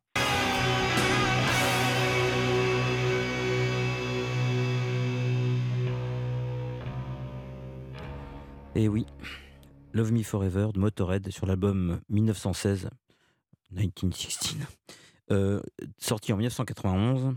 Et nous avons une pensée pour le génie qui était Lemmy Kilmister qui nous a quittés le 28 décembre 2015. Paix à ton âme, Lemmy. Je suis en ligne avec Patricia. Oui, Ça vous a plu, Bonjour, Motor- ça vous a plu Motorhead? Oui, tout à fait. ah, C'est bien Motorhead. hein. Ça réveille, Ah oui, oui c'est sympa, ça change. ça dépote. Oui, ça change de ce qu'on peut entendre euh, tous les jours. Tout à fait. Euh, que puis-je faire pour vous, Patricia? Ben, J'avais envie un peu de discuter avec vous parce que je vous aime bien. ah, C'est gentil. euh, Moi, je suis quelqu'un de très aimé, hein. très très. j'ai remarqué. Par euh, les animaux, les femmes, les, les gens, les, les végétaux aussi m'adorent, les minéraux même beaucoup. Enfin, tout ce qui est sur Terre en général m'apprécie. Donc, Les gens qui ne euh, m'aiment pas sont va- des gens qui avec qui je n'ai jamais déjeuné. Ah, moi, sûrement. Moi, je Alors, pense- je vous écoute, chère Patricia. Quel est ce charmant petit accent que j'aime beaucoup? Ah ben, c'est les Hauts-de-France. Ah, c'est l'autre France, j'aime bien. J'aime le Nord. J'aime les gens du Nord, mais c'est vrai. Bah, bref. Bah oui, je suis, na- je suis née à Dunkerque. Et puis, Ah bah euh, vive Dunkerque, j'ai beaucoup d'amis qui habitent Dunkerque, je les salue. Vive là, Dunkerque. Voilà, là, je suis plutôt sur le, le Lançois. D'accord. Lançois, la. Donc, euh, Eh bien, nous saluons tous les amis de cette région et vraiment une pensée euh, pour Dunkerque, une ville que j'aime beaucoup, beaucoup. Alors, je vous écoute, Patricia. Alors, euh, je, vous, je vous appelais pour vous faire part un petit peu de ce qui m'est arrivé euh, bah, le 31 décembre, Oui. euh, 1er janvier jusqu'à maintenant. En fait, j'ai ma vie qui a basculé. Euh, en fait, j'ai pas vu euh, les choses arriver, j'ai rien vu venir. En fait, j'étais avec quelqu'un depuis 9 ans, avec quelqu'un avec qui je vivais pas. Euh, on est célibataires tous les deux, mais bon, je, garde mon indépendance hein, vu que j'ai déjà été mariée, et donc on était, en fait, il était toujours chez moi, il venait tout le temps manger, enfin, il était tout le temps chez moi. On habite la même rue parce qu'il m'a fait prendre un logement dans sa rue. Et en fait, le 31, eh ben, il m'a plaqué. Il m'a plaqué euh, bah, comme une merde, excusez-moi du terme, mais il n'y a pas d'autre mot. Euh, j'ai rien vu venir, euh, sous un prétexte euh, qui vraiment. Enfin, et donc j'ai passé mon 31 toute seule. Euh, j'avais même pas fait mes courses parce qu'on devait les faire ensemble, comme j'ai pas de voiture. Donc en fait, bah, je me suis retrouvée avec rien dans le frigo. Il avait ramené Mais deux il vous, coquilles il- de il- poisson. il vous a dit je te quitte quand même. Oui. Il vous a pas laissé deviner que c'était terminé. Non. Il vous a Non, dit c'est fini. Oui, Parce qu'en fait, il avait ramené deux coquilles de poisson pour, euh, pour manger et on devait faire les courses ensemble. Puis moi, j'ai rien vu arriver. Et en fait, quand il est venu chez moi, euh, euh, je venais de finir de nettoyer mon logement. Il m'avait tout dégueulassé ma salle de bain. J'ai quand même, t'exagères. Moi, quand je vais chez toi, je suis pas ce genre de choses quand même. Ça se fait pas. Il y a un minimum de respect. Il m'a dit, oh, ferme ta gueule. Si t'es pas contente, c'est pareil. De toute façon, je te plaque. Je veux plus faire ta gueule. Je peux plus te supporter. Enfin, il... Ah Et oui, puis, Ah oui, non, c'est c'est pas une rupture du style je te quitte, ma chérie, il y a un problème, je ne t'aime plus. C'est des insultes. des insultes. Donc j'ai dit, écoute, je dis, euh, si ça va pas, rentre chez toi, prends tes gouttes. Quand tu seras calmé, tu reviendras. Pourquoi il a l'habitude Et de puis, prendre il a l'habitude de prendre des, des médicaments? Ben, il ferait mieux. Ah oui, non, c'était une expression, d'accord.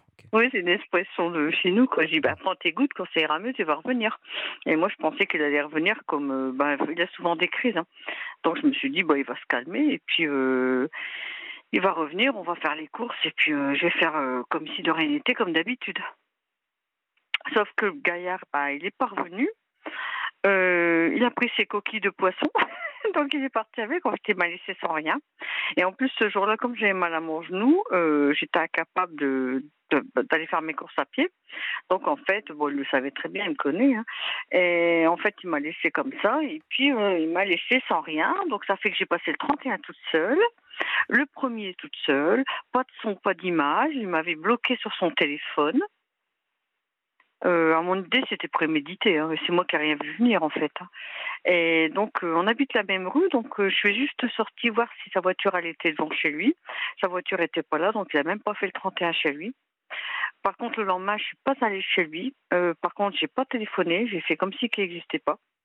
Et je l'ai vu 15 jours après parce qu'en fait, je suis allée chez lui pour récupérer des affaires que j'avais laissées chez lui, hein, vu que moi j'ai un appartement et lui il a une maison. Et je me suis fait copieusement insulter tous les noms. Après, il me dit, oh, il me dit, si, si tu veux, euh, on peut rester potes. Moi, j'ai dit jamais de la vie, je resterai jamais pote avec quelqu'un euh, que j'ai aimé, qui m'a fait des choses comme ça, mais jamais de la vie. euh, euh, Euh, vous vous pourquoi il vous a insulté quand vous êtes allé le voir? Parce qu'il m'insulte tout le temps. C'est dans ses façons de faire. Il a toujours fait ça. Il a toujours fait ça. Toujours. Donc, en fait, je m'en rendais même pas compte parce que pour moi, c'est en 9 ans, c'était devenu une habitude. Donc, il m'a dit, oh, de toute façon, euh, euh, t'es plus bonne à rien, tu vaux plus rien, euh, tu ressembles à rien, euh, euh, t'as pris du poids. Enfin, bah, alors que lui fait 120 kilos. hein. Bon, en 10 ans, j'ai pris 10 kilos, bon, certes. Ce qui n'est pas encore non plus, hein, vu que j'étais mince avant, ça va encore, quoi.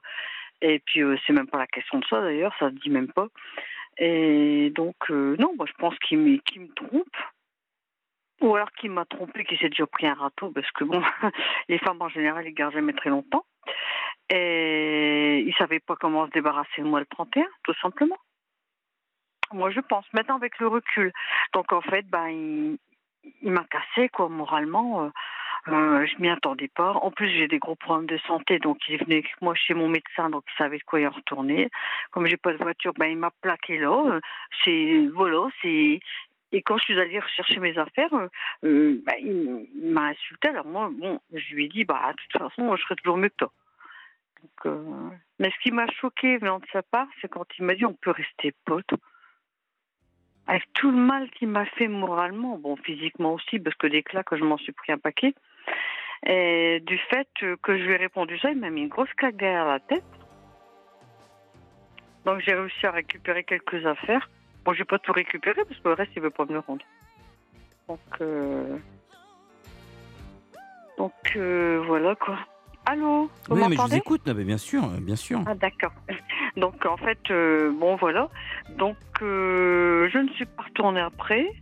Il m'a ramené deux sacs devant chez moi, hein, parce que j'habite en appartement, j'habite au premier, donc il m'a ramené deux sacs de vêtements.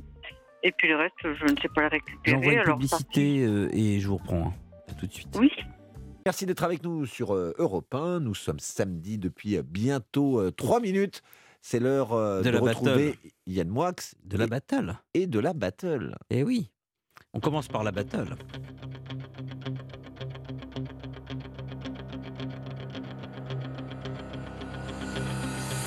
Raphaël Delvolvé et Yann Moix. dans la battle. Salut Michel. Eh bien, oui, on salue Michel Leb. Nicolas, d'ailleurs, Michel Leb est toujours en spectacle. Oui, toujours au théâtre, effectivement, en ce moment, avec euh, Philippe Vieux. Philippe Vieux, effectivement, et euh, j'ai plus son prénom, pardon. Euh, ça va me revenir. Comment s'appelle la pièce? Euh, Mathilde va nous le oui, dire, plus. Benoît va nous le dire, mais Non. on a promis à Michel de, de Bien parler sûr. de sa pièce. On a un trou de mémoire, mais c'est pas du tout contre Michel. Pas du tout.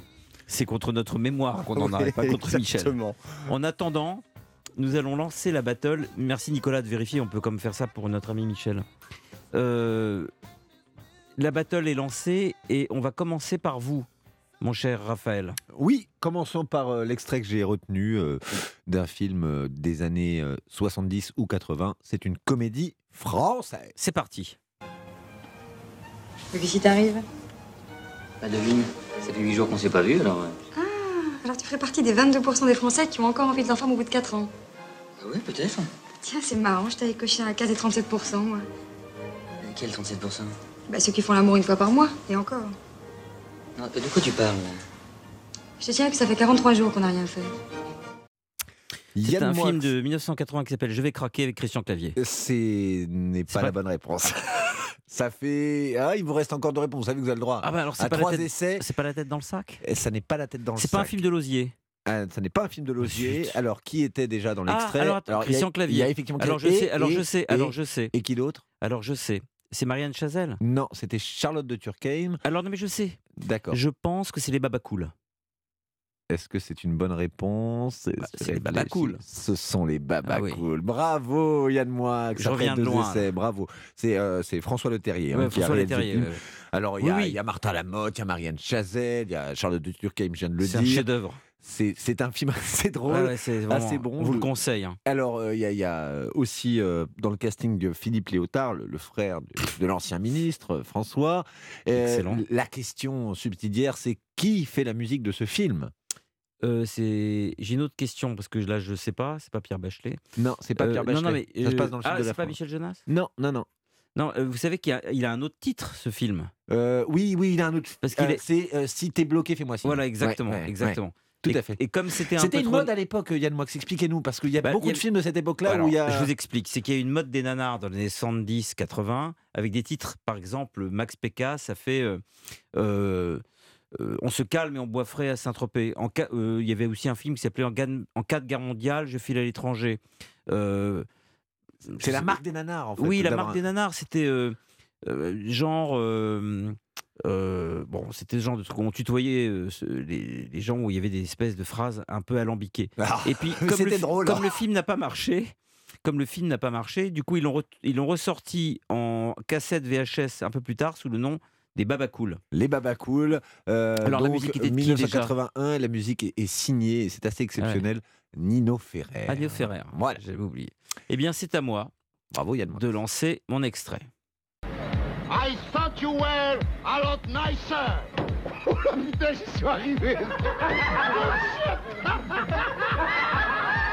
I would not heal with that cowboy hat.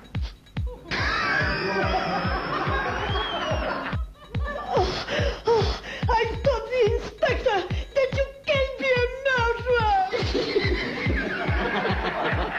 I am really nice, but it's hard to tell. You love your family. Ben. Non. Il vous, il vous, il, il vous l'a dit. Il vous- il vous l'a dit. C'est très bien, Jerry. Oh, merci beaucoup.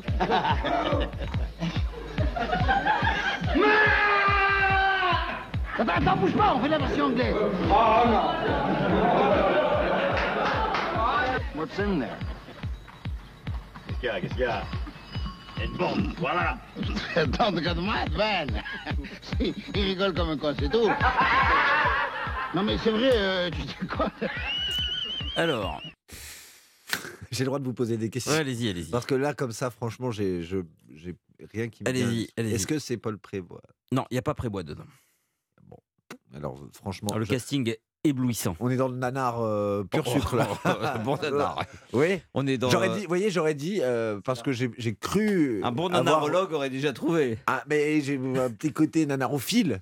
Euh, j'ai cru reconnaître Paul Prébois, mais vous avez cassé Non, on n'est pas dans la espoirs. nanarophilie, On est- là, C'est pas dans super la flic. C'est pas super flic. C'est pas super flic. Ah non. Non, ce c'est pas, c'est pas. Il parle anglais là. Non, attendez, c'est pas le bac du nanar là, c'est plutôt l'ENA du nanar. C'est l'aristocratie du. Ah, oh la, nana-. La, na- la nananarchie, ouais. La nanarchie. Euh, non, alors On est dans la l'extrait est trop long, nanarchie. j'ai pas besoin de le repasser, mais je dirais plutôt les années 80 déjà, parce que cette musique. 1984. c'est- Techno comme ça, un film sur la drogue, Non. un film sur C'est la pas évi- télévision? Non, mais le, le- le- le- le réalisateur est très connu. Hein.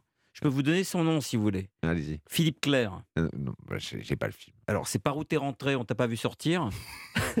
Avec, attendez, attendez. Par où t'es rentré, on t'a pas vu sortir en 1984. Des Philippe films pour Clair, attendez. euh, Ah, non, non, pas ouais. du tout. Non, non. Attendez, je vais vous donner Oh bah. le casting. Le, le casting est hallucinant. Vous avez entendu dans l'extrait, tenez-vous bien, un dialogue entre Jerry Lewis et Marthe, et Marthe Villalonga. Exceptionnel. Et dedans, il y a aussi Jackie Sardou, vous avez entendu Ah, mais alors, ça, c'est vraiment une constante. Et en méga star, Mais vous, méga étiez- guest star, vous êtes fan de Jackie Ah, Sardou. un fan absolu. Et en méga star, méga euh, star américaine, il y a Philippe Castelli. C'est un film français, hein Ah oui, oui. Bah, Philippe Clair. Oui, oui. Le grand Philippe Clair qu'on ne présente plus. Et ça raconte quoi ce film, pardon Mais ça Essayez de le voir. Bah, D'ailleurs, on va lancer un concours. Ceux qui peuvent nous raconter le scénario de Par où t'es entré, on t'a pas vu sortir, gagneront euh, une biographie, de l'autobiographie de Philippe Clair, qui est d'ailleurs très bien. Non, Ah mais ouais. c'est vrai. Ah ouais, ouais. Voilà, Bon, ben, à la, on vôtre. hein. Eh Bravo, Yann bien, euh, on va lancer le jingle, Jingle. euh, qu'il faut dans ces cas-là.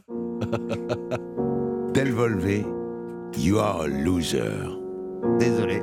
Pardon, Voilà, Michel. jingle fait par donc Michel Leb, qui est Ah oui. au théâtre en ce moment avec Francis Huster pour la pièce Les Pigeons, euh, qui se joue au théâtre des Nouveautés.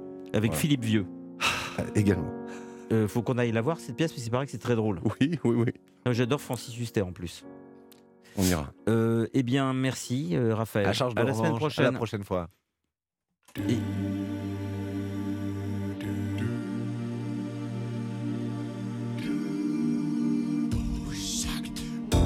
Europe 1, Europe 1, antenne libre. Accompagne vos nuits. Nous étions avec Patricia et nous allons retourner avec Patricia qui nous racontait euh, sa rupture le 31 décembre. Patricia a été quittée. Alors euh, le mot est trop doux par rapport à ce qu'elle a subi parce que c'est pas une rupture, hein, c'est quelqu'un qui, s'est comporté comme un porc et euh, c'est pas une rupture. On va en parler avec elle, mais euh, manifestement elle était un peu un peu sous le choc de cette euh, violence avec laquelle euh, on lui a dit au revoir en l'insultant. Donc Patricia, nous allons vous reprendre bien sûr dès euh, qu'on aura écouté la chronique de Nicolas. Je salue évidemment toutes les auditrices et les auditeurs qui nous rejoignent en direct sur Europe 1 à minuit 11. Et je vais vous rappeler les numéros que vous connaissez par cœur pour nous joindre. 39 21 50 centimes par minute, ça c'est pour nous parler. Et on vous rappelle donc ça vous coûte rien. Par SMS au 7 39 21 en commençant par le, mot nuit tout en majuscule, mais sachez que les... j'ai demandé maintenant à mon équipe de me euh, tamiser les messages d'insultes, donc je ne les vois pas, donc ça ne sert à rien, mais vous pouvez quand même vous soulager, vous lâcher, vous passez vos nerfs hein, si vous voulez dans le vide, comme vous faites en général de toute façon, et euh, vous pouvez aussi envoyer un mail à, lib- à, à libreantenne@europe1.fr. Voilà. Mon cher Nicolas, Oui, c'est à vous. Alors, moi, je vous propose ce soir de revenir sur l'affaire du Watergate. Alors, tout a commencé dans la nuit du 16 et 17 juin 1972. Le gardien de l'immeuble du Watergate, pardon, siège du Parti démocrate, surprend cinq hommes qui s'apprêtaient à installer du matériel d'écoute téléphonique. Parmi les cinq hommes, un ancien membre de la CIA, qui était aussi responsable de la sécurité au comité pour la réélection du président Nixon. Et dès le mois d'août 1972, le président Nixon affirmera ne pas être lié à cette histoire de cambriolage de troisième ordre. Et en novembre, il est réélu triomphalement à la Maison-Blanche. Pourtant, cette nuit de juin scellera définitivement et dramatiquement le destin du 37e président des États-Unis. C'était Robert Namias au micro d'Europe 1. Dès le 30 janvier 73, en effet, les cinq auteurs du cambriolage sont condamnés. Peu après, le Sénat décide de créer une commission d'enquête et c'est alors qu'intervient le premier coup de théâtre. Le 27 avril, deux des accusés affirment qu'ils ont subi des pressions de la Maison-Blanche pour taire la vérité. Dès lors, ne cessera pas d'enfler une affaire où se mêlent les abus de pouvoir, l'espionnage politique, les entraves à la justice et la fraude fiscale. En fait, à l'époque, Nixon affirme n'avoir rien à faire avec Watergate, mais très vite, les pièges se referment sur lui. C'est ainsi que dès avril 73, l'enquête prouve que plusieurs de ses ministres, ses principaux conseillers aussi, sont mêlés au Watergate. Tous sont obligés de démissionner ou sont limogés. Quelques jours plus tard, en mai, deux anciens ministres du président, dont John Mitchell, sont inculpés de trafic d'influence. Nixon, malgré tout, imperturbable, continue de crier son innocence. Mais en juillet, alors que la commission d'enquête créée par le Sénat vient de découvrir que le président possède tous les enregistrements des conversations qui ont eu lieu dans son bureau, il refuse de livrer ces documents, arguant du privilège de l'exécutif. Et c'est alors que, pour la première fois, les Américains commencent à douter de son innocence. À la fin du mois d'octobre, nouveau coup de théâtre. Nixon accepte de communiquer un premier lot de neuf enregistrements. Cependant, la commission sénatoriale n'est pas satisfaite. Le président, en réalité, a gardé par devers lui les bandes essentielles, celles qui le disculperont ou au contraire prouveront sa culpabilité. Dans plusieurs déclarations à la télévision et à la radio, il continue de jurer ses grands dieux qu'il n'est pour rien dans cette affaire. Mais dans le même temps, John Dean, qui est inculpé, n'hésite plus à affirmer que le président non seulement était au courant, mais en réalité a couvert toute l'affaire depuis le début. C'est dans ce climat que le 15 juillet dernier, la commission judiciaire de la Chambre des représentants, chargée de dire si oui ou non Nixon est coupable, cette commission ouvre ses travaux. Finalement, le 24 juillet, après de très nombreux débats télévisés, la commission estime que le président a tenté de camoufler la vérité et elle recommande aux députés américains de le mettre en accusation devant le Sénat.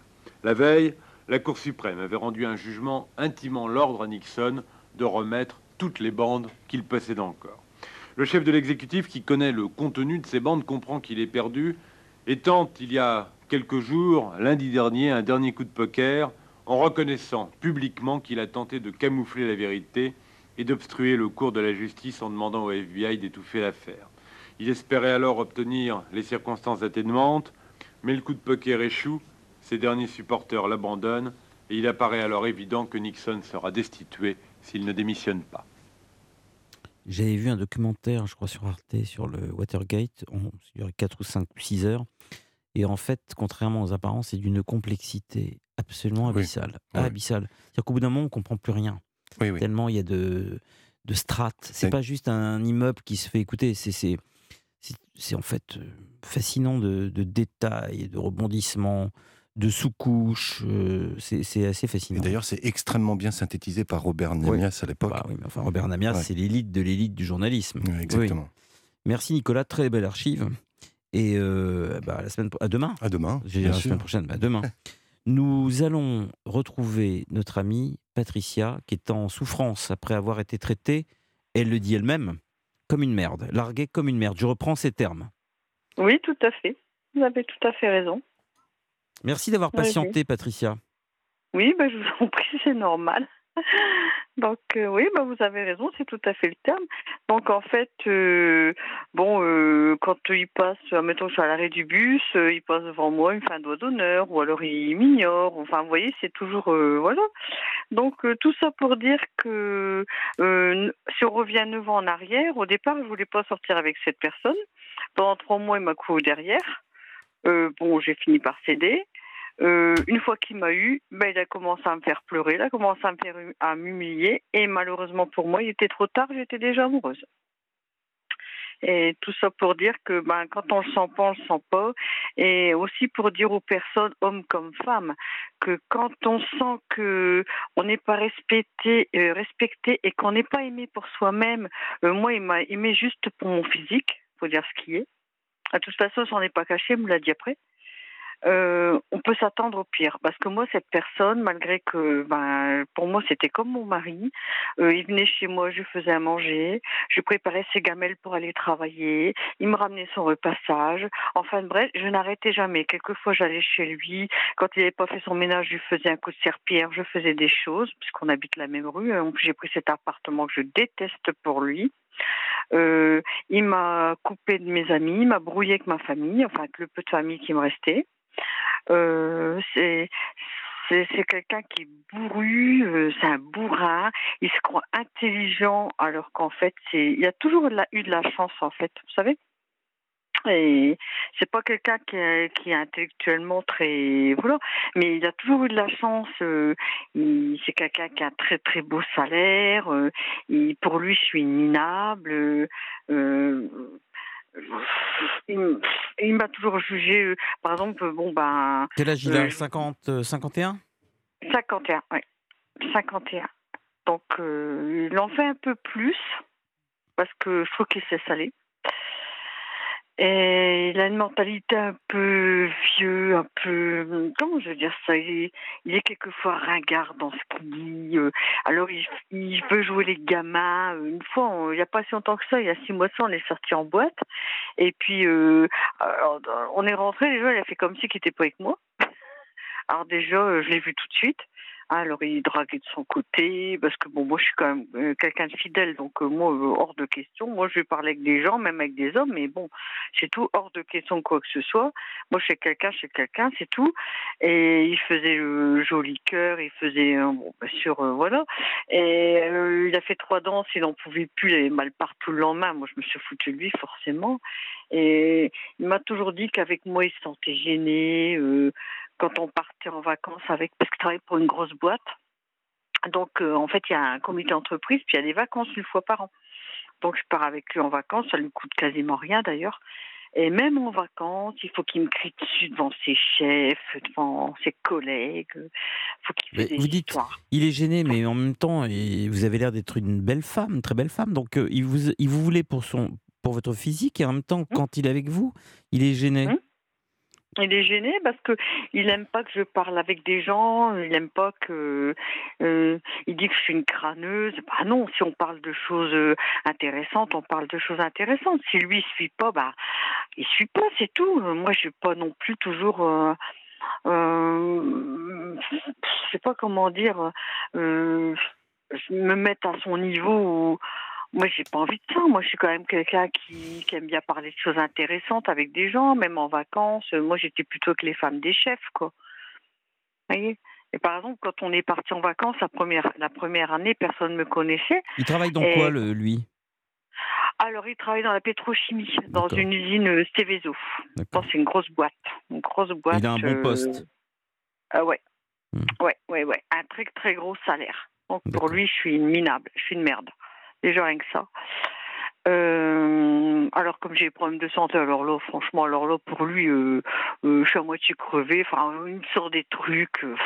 parce que j'ai une maladie d'os et de muscle. hein. Donc ça se voit pas, mais il y a des Pardon gens, j'arrive pas pas. Vous avez, vous avez quoi Ah. Une maladie d'os, d'os et de muscles. D'accord, Donc été deux ans en rééducation pour apprendre à bien marcher d'accord.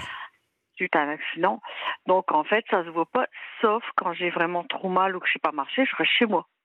Donc euh, voilà, Euh, voilà, j'ai pas, hein, j'ai même ma carte euh, de stationnement et tout. Hein, euh, donc je, suis pris en charge et tout ça par rapport à ça. Donc pour lui, bah, je suis juste, euh, voilà, je suis, suis plus bonne à rien. euh, et puis il s'est toujours, il est toujours dans les paradoxes parce que. euh, il me dit toujours qu'il a honte de moi, des fois, parce que, en fait, euh, grâce à moi, euh, il avait souvent des trucs gratuits, euh, vous savez euh, je sais pas comment je peux dire ça. euh, Lui, il sait pas se débrouiller dans ces trucs-là, mais moi, j'arrivais toujours à faire des petits jeux concours, des trucs comme ça. En plus, il m'a arnaqué, là. J'ai su qu'il m'a arnaqué. C'est-à-dire Que... Bah, C'est-à-dire que quand on, je faisais des concours ou des choses comme ça, euh, j'avais toujours dit, bah, écoute, pour pas qu'il y ait de problème et d'histoire, quand on gagne un truc, on partage à deux. Donc, euh, il y a un an et demi, j'avais gagné 500 euros euh, un jeu à gratter, j'en ai donné 250. Euh, une fois, euh, pareil, j'avais gagné 100 euros, j'en ai donné 50. Une fois, lui, il a gagné 150 euros, il m'en a donné la moitié. Donc, on avait toujours ce principe-là. Comme ça, ben, quand on joue à dos, des choses comme ça. Euh, Je suis pas joueuse, hein, c'est plutôt lui. Moi, je suis plutôt dans les jeux concours, vous savez, les petits bulletins qu'on met dans les urnes. Parce que moi, j'ai pas Internet, tout ça, donc je suis encore à l'ancienne. hein. Et j'avais mis un petit bulletin à son nom dans une urne pour gagner un scooter. Et j'avais dit, écoute, j'ai au magasin, il y avait euh, un jeu dont j'ai mis un, ton nom, puis j'ai mis le mien sur un autre petit, du fait qu'on vit pas ensemble et puis qu'on n'a pas les mêmes noms, on n'a rien. Donc euh, il m'a dit, ouais, bah c'est bien. Et puis c'est son nom qui a été tiré au sort. incroyable, dans un petit supermarché euh, du coin. Et puis en fait, ça c'était avant que qu'il me quitte. Et quand euh, il m'a quitté, euh, enfin quand il m'a quitté, quand il m'est lâchement barré, on va dire ça comme ça. euh, en fait, je lui dis au fait euh, pour l'histoire du scooter, il me dit oh j'en sais rien, je m'en fous, je m'occupe pas de ça. Donc moi j'étais au culot, j'étais au magasin. Et ils m'ont dit non non, monsieur est venu récupérer le scooter, effectivement qu'il a gagné, il est venu récupérer euh, avec le patron de l'usine, enfin c'était l'usine de saucisson qui avait gagné le scooter. Donc en fait, il m'a roulé. Et donc euh, du fait, euh, j'ai été sonné à sa porte, je lui ai demandé quoi. Il m'a dit de toute façon, tu n'auras rien. Tu n'auras rien du tout, tu vas te faire foutre. Alors moi, je l'ai traité d'arnaqueur. Puis voilà. Et puis fin de l'histoire. J'ai dit de toute façon, je ne veux plus te voir. Alors il m'a roulé, il m'a quitté, il m'a trompé, enfin il m'a tout fait. Il m'a tout fait pour quelqu'un que je me suis occupée de lui comme si j'étais sa femme. Et chez ses parents, j'avais pas le droit de rentrer. Et je restais sur le parking. Il m'a fait que des trucs comme ça. J'étais une étrangère parce qu'en plus j'ai pas d'enfant avec. Donc pour eux, ben, même sa famille, j'étais une étrangère quoi. C'était, euh, j'ai vécu mais des choses que, mais maintenant que je l'aime plus, euh, depuis euh, un petit moment là, parce qu'il s'est passé un truc, j'ai eu un déclic en fait. Mais malgré tout, bon, je me suis dit bon, euh, je pas commencer à rechercher autre chose, etc. Bon, bah, pour moi c'était bien, je passais ma vie avec lui, puis c'était tout quoi. Et en fait, euh, maintenant que je l'aime plus, je me rends compte que je me suis fait avoir sur toute la ligne, puis il m'a pris 9 ans de ma vie, quoi. Parce que j'ai aucun bon souvenir avec lui, aucun. Tout ce qu'on a fait, il y a toujours eu des disputes, il y a toujours eu des disputes avec d'autres personnes. Des fois, je l'ai vu euh, se battre pour une place de parking sur Lens. Quand on avait été faire des magasins, par exemple. Euh, euh, lui, il est du coin, euh, c'est un arajois. Ben, je peux vous dire qu'il n'y a pas beaucoup de gens qui l'aiment bien. Il a été 22 ans pompier volontaire. Euh, ses collègues, ils l'ont poussé gentiment vers la sortie, quoi. Donc, euh, mais je sais pas, j'arrive pas, j'arrive pas à comprendre. Puis moi, je voulais pas croire tout ça. Je me suis dit non, les gens sont méchants, sont peut-être jaloux. J'arrivais toujours à lui trouver des tas d'excuses. Même quand il y avait des histoires avec quelqu'un, euh, j'allais voir les personnes, j'arrondissais toujours les angles. J'ai eu tort. Mais je m'en veux. hein. C'est bon, ce qui est fait est fait, mais j'aurais dû être moins maternelle avec lui, moins. J'aurais dû faire comme ses ex-copines ou ses ex-femmes. J'aurais dû être beaucoup plus dure et tranchante. Mais je sais pas faire comme ça. Donc, euh, et ça, c'est pour un peu dire aux gens que quand on n'est euh, pas aimé par euh, quelqu'un, euh, même nous, si on est red dingue de la personne, on part perdant. Dans tous les sens du terme. Moi, je suis, je suis partie perdante dès le début. Mais une fois que. Moi, je, je suis pas quelqu'un qui est vite amoureux, mais quand je suis amoureuse, je suis amoureuse. Donc, et c'est pour dire aux gens qu'une fois qu'on est amoureux, ben, on subit tout si la personne que vous avez en face de vous n'est pas amoureuse de vous ou amoureux de vous. On part perdant, de toute façon. On n'est pas dans une égalité de, chance au niveau de tout ça parce que en fait, euh, ben, on est manipulé hein, quelque part. hein. On fait des choses par amour qu'on ferait jamais en temps normal. Et ça, je m'en rends compte maintenant. Parce que dans ma vie, j'ai pas souvent été amoureuse, donc euh, ça a plus été la raison qui a pris le dessus que l'amour dans ma vie. Et là, pour une fois que vraiment je suis tombée amoureuse, et c'est bête parce qu'au départ, j'en voulais pas. Je le trouvais bourru, je le trouvais macho, je le trouvais dur, je le trouvais vulgaire dans ses paroles. euh, euh, même quand il parle à ses chefs à l'usine ou qu'il parle même au patron, faut voir comment il parle à son patron. Ben, je dis, c'est parce qu'il a un poste où malgré tout il n'est pas facilement remplaçable. Parce que quelqu'un qui ferait ça C'est quoi, ailleurs, c'est quoi moi, son je- poste exactement? Bah, en fait, il, hum, il s'occupe des mélanges de produits. Vous savez, c'est de la pétrochimie, quoi. Euh, Je peux pas dire le nom de l'usine. Ouais. Non, non. Donc, euh, c'est des mélanges euh, ben, de produits, euh, mais ça va par tonnage. Hein, donc, il a quand même Bon. 27 ans d'expérience. Écoutez, Patricia, je vais vous dire les choses. Oui, je vous écoute, Yann. Non, non, mais j'ai pas la science infuse. Je vous dis ce que je pense. Mhm. Mhm. Non, mais je vous écoute. Ce que je vais vous dire n'est pas très agréable. Oui. vous étiez avec cet homme une femme battue. Une femme Oui. battue. Pas simplement Oui. une femme giflée, parce que des gifles, c'est frapper, donc une femme battue. Et il, va, il vous battait non seulement avec des claques, mais il vous battait avec des mots, et Oui. il vous battait également avec des situations. Je m'explique. Mhm. Euh, quand on dit à quelqu'un ferme ta gueule, je ne veux plus voir ta gueule. Mhm. Euh, quand on dit à quelqu'un euh, t'as grossi, euh, t'es regardable, etc. C'est Mhm. battre quelqu'un avec des mots. Quand on gifle une femme, ou même un enfant, ou même un homme d'ailleurs, mais ça s'appelle de la violence. Quand Mhm. euh, on se comporte comme ça, et vous l'avez d'ailleurs très bien dit, puisqu'à un moment donné, vous m'avez dit, il m'a cassé. Ah oui. Donc quelqu'un qui vous casse, c'est quelqu'un qui vous bat. Mais euh, ce qui ressort de tout ça, comme tous les gens qui frappent, euh, entre guillemets, les plus faibles, hein, physiquement les Mhm. plus faibles, j'ai pas dit moralement, mais physiquement les plus faibles, ce sont des lâches. Et sa lâcheté, à lui, s'exerce dans tous les domaines. Les coups, Mhm. mais aussi dans la rupture, incapable de, de prendre ses responsabilités et de vous quitter en homme, donc il vous quitte en Mhm. gamin. Et Mhm. puis, un lâche parce qu'en boîte de nuit, il fait celui qui ne vous connaît pas. Un lâche parce que devant sa hiérarchie, il fait celui qui vous est supérieur ou qui a honte de vous. Et euh, de manière très simple, et c'est ça qui est toujours extrêmement difficile quand on voit les couples, c'est que votre intellect savait que ce type était un moins que rien, mais Mhm. votre affect, sans doute parce que, et là je vais faire de la psychologie de comptoir, peut-être qu'il y a quelque chose dans votre histoire qui fait que vous ne vous aimez pas ou que vous n'avez pas de vous forcément une vision euh, très haute, eh bien cet homme, vous l'avez autorisé d'une certaine manière à avoir sur vous une ascendance euh, et il vous a d'une certaine manière prise en otage et fait de vous sa chose.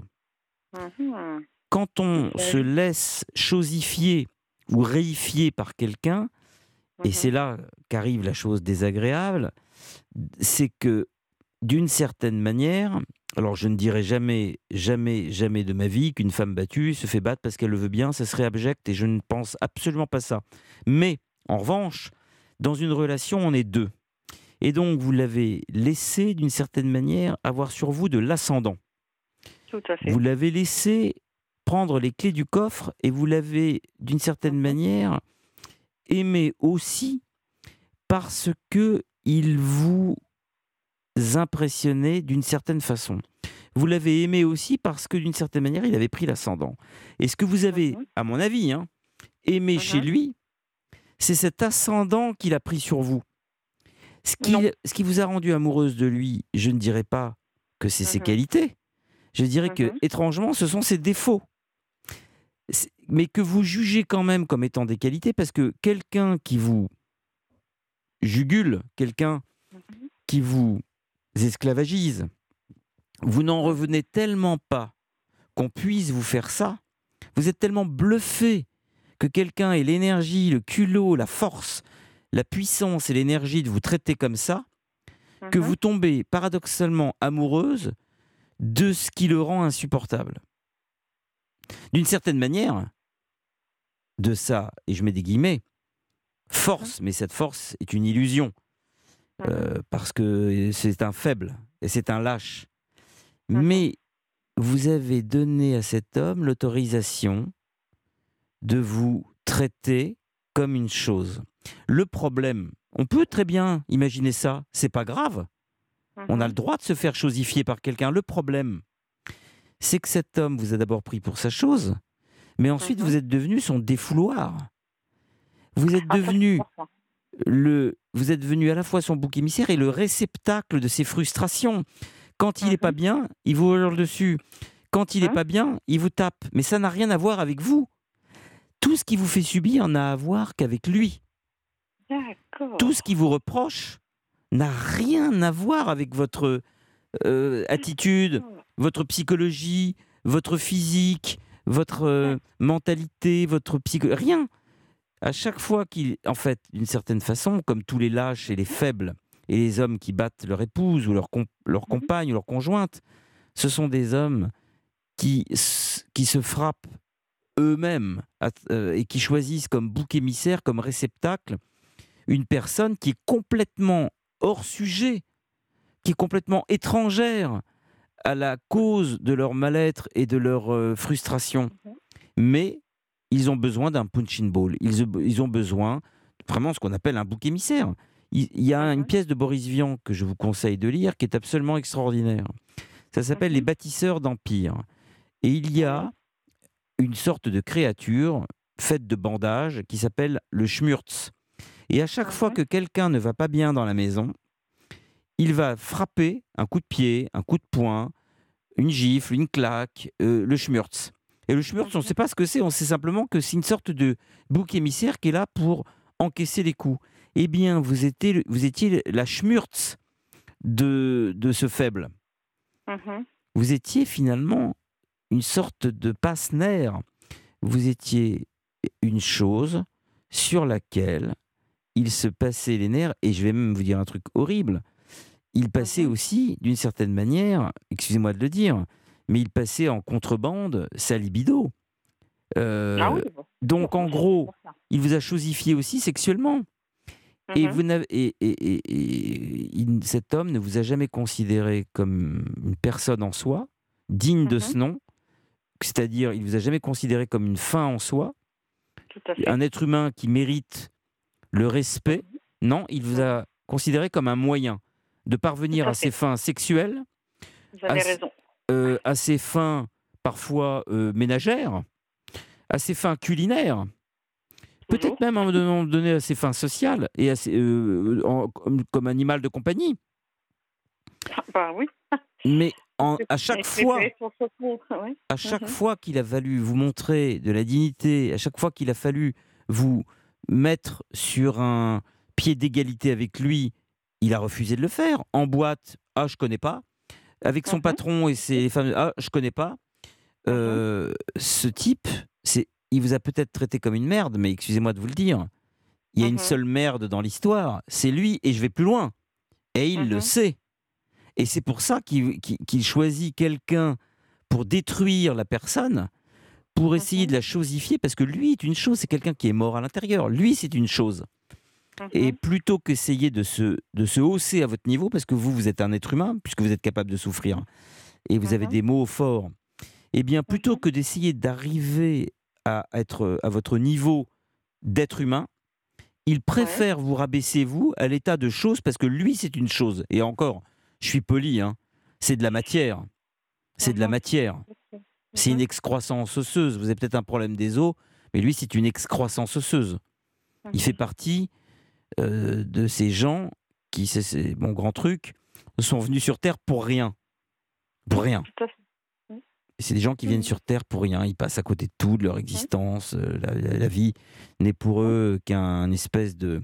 Vous savez, comme une roulette de hamster, une cage de hamster dans laquelle on, on- Et de temps en temps, comme on a raté complètement euh, sa vocation, son destin, et qu'on panique à l'idée d'avoir été ce qu'on est et de ne pouvoir en sortir, on, fait puni- on punit quelqu'un qui n'a absolument rien à voir avec euh, euh, l'histoire en question.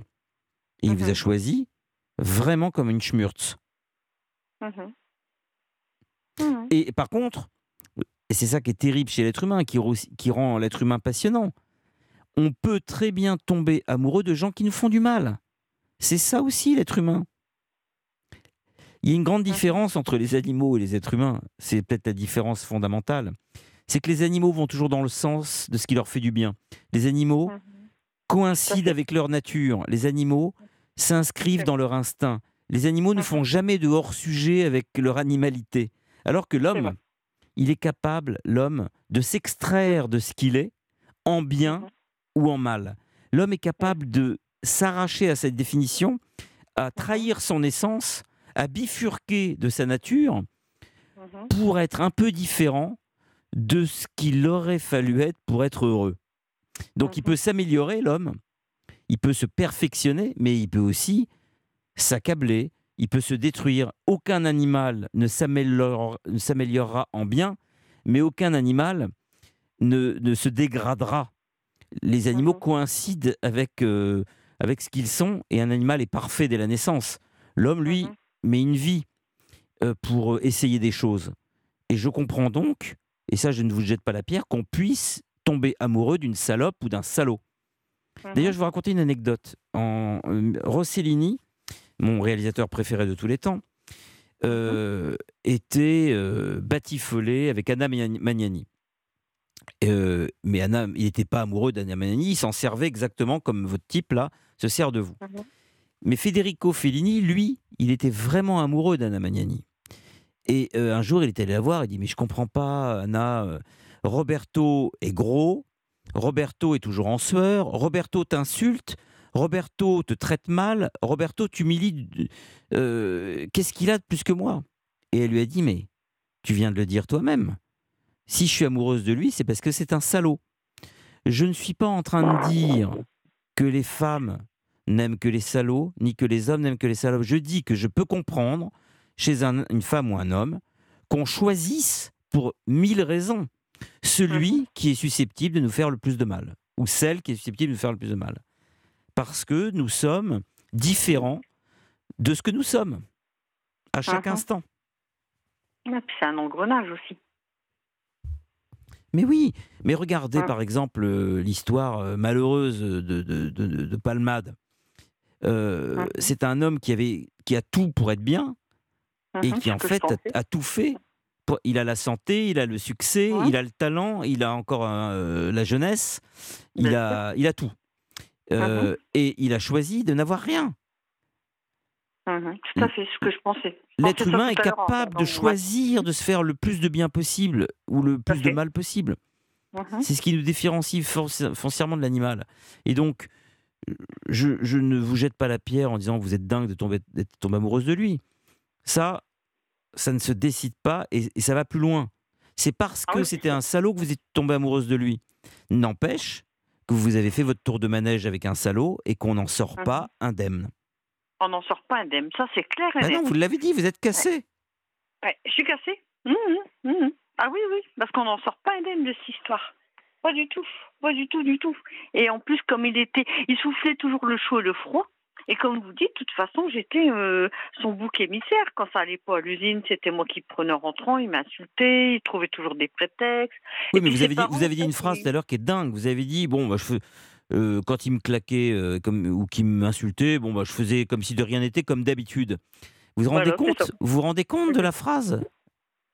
Et avant, jamais j'aurais parlé comme ça. C'est parce qu'en fait, je suis avec lui que je l'aime plus que je j'arrive à parler comme ça parce que je, je fais ma propre analyse. Je me dis, mais enfin, quand même. Et c'est pour ça que je voulais aussi témoigner de dire aux hommes comme aux femmes, si sont avec des gens qui ne les aiment pas, faut se faire violence à soi-même et tourner les talons, partir parce que c'est gâcher son temps alors qu'on pourrait être avec quelqu'un de bien. Parce que le temps, Voilà. bah, le temps perdu, on le rattrape pas. On n'a qu'une vie, on n'a pas de plan B. Euh, moi, je dis tant qu'on peut faire les choses, qu'on a la santé, il faut pas perdre son temps avec quelqu'un en fait qui en vaut pas le coup, parce qu'on veut être aimé. Mais en fait, on ne sera jamais aimé. Parce que quelqu'un qui vous aime pas, vous pouvez faire tout ce que vous voulez, il vous aimera jamais. Exactement. Et ça, c'est, on peut, on peut se Alors là, j'ai Maxime qui me dit à votre sujet c'est un sale gros connard. Elle en a chié pendant 9 ans. La seule chose qui soit dommage, c'est qu'elle ait connu ce seul type de surcroît violent. Voilà. Bah oui. Euh, Bah oui. Je pense que cette femme utilisait ce sale type comme une bouée, un pansement. Au fil des ans, la force des habitudes en fait une femme soumise à cette ordure. Elle était sa boniche en somme. Et il rajoute 120 kilos, faisant plus vieux, il se sent laid et se venge. Et il me dit, il ne serait pas vaguement impuissant? Aussi, oui. Vers la fin, ça c'est clair. De toute façon, ça c'est clair. Bah, De toute façon, il venait à la maison. Patricia On- Oui. On va être franc, il venait à la maison que pour bouffer, c'est tout. Voilà. Il venait chez moi, il bouffait, il dégueulassait tout Et et, voilà. partait. Euh, Est-ce voilà. que vous connaissez Jacques Higelin Oui. Vous connaissez l'attentat à la pudeur? L'attentat à la pudeur, un de ses morceaux les moins connus? Je ne sais plus, c'est que j'avais été voir en concert Sur à le mode de l'opérette, mais il n'a jamais joué en concert celui-là. C'est une opérette. Non, bah, je connais pas. C'est parti.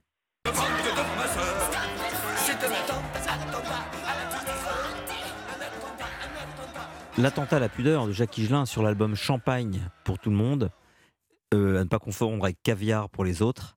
D'ailleurs, si ceux qui savent ce que veut dire champagne et caviar euh, le savent, qui nous appellent, ça ne nous fera rien. En 1979, Thibaut, ça va depuis votre accident? Très bien, et vous? La moto qui vous était rentrée dans le flanc C'était moi, bah ça, ça va beaucoup mieux, je me suis remis de mes émotions. Mais ça prend un peu de temps quand même. Hein. Ça a pris un peu de temps à me remettre des de mes émotions, oui, effectivement, mais euh, c'était plus, euh, j'étais plus choqué pour euh, le, le motard qui a quand même, qui pa- passait pas très loin de d'un gros accident. Moi, j'étais protégé dans la voiture quand même. Eh oui, les accidents, c'est quand même, euh, c'est jamais neutre. On en, on en garde toujours un petit, une sorte de petite, euh, un bruit de fond pendant quelques, pendant quelques jours. Ça, pendant- c'est sûr. Pendant quelques semaines. Ça, ça fait réfléchir le soir. Écoutez, bienvenue Thibaut. hein. Merci, merci. Vous êtes un habitué de l'émission, vous maintenant. On commence à, à venir quelques fois, oui. Je vais prendre congé de notre chère Patricia. Au revoir Patricia. Oui. Au Je vous- revoir. J'embrasse très fort. Oui, et puis s'il y a des gens qui veulent m'appeler, À euh, la pudeur. Donc je me vante, vante, vante de voiture. Quand même, c'est grand comme morceau. donc s'il y a des gens qui veulent m'appeler pour avoir euh, des un conseils ou avec à la pudeur. Oui. Vous en foutez, vous, de Jackie Gillard et de l'attentat à la pudeur Non, bah, je suis allée voir en concert à Lille. euh, C'était dans les années. Bon, je dis pas de bêtises, ça devait être 78 ou 79. Ah ouais, c'est sa grande époque. Ouais. Vous Donc, savez, vous euh, savez ce que ça veut dire, vous, euh, champagne pour tout le monde et caviar pour les autres? Champagne et caviar, vous savez pas ce que ça veut dire vraiment. Très bien. Euh, ça me dit quelque chose, mais je me souviens plus. C'est tellement Bah, à vieux. cette heure-là, on peut le dire, mais je le dirai pas moi-même. hein. Oui, mais c'est tellement vieux tout ça. Puis bon, à l'époque, on parlait plus cash que maintenant. Alors maintenant, on a pris l'habitude d'être toujours euh, en soft pour beaucoup de choses, tandis qu'à l'époque, bon, à l'époque, j'avais quoi, 18 ans? À 18 ans, c'est l'âge où on va voir des concerts, qu'on fait plein de choses. euh. On est moins choqué euh, de ce que les chanteurs disaient que ce qu'on peut entendre maintenant, quoi. Vous voyez ce que je veux dire maintenant euh, C'est pas. Je sais pas. Jacques Higelin, j'aimais bien. Voilà, après, c'est que j'étais le voir en concert. Donc. euh. Donc, Merci voilà. beaucoup, hein, Patricia.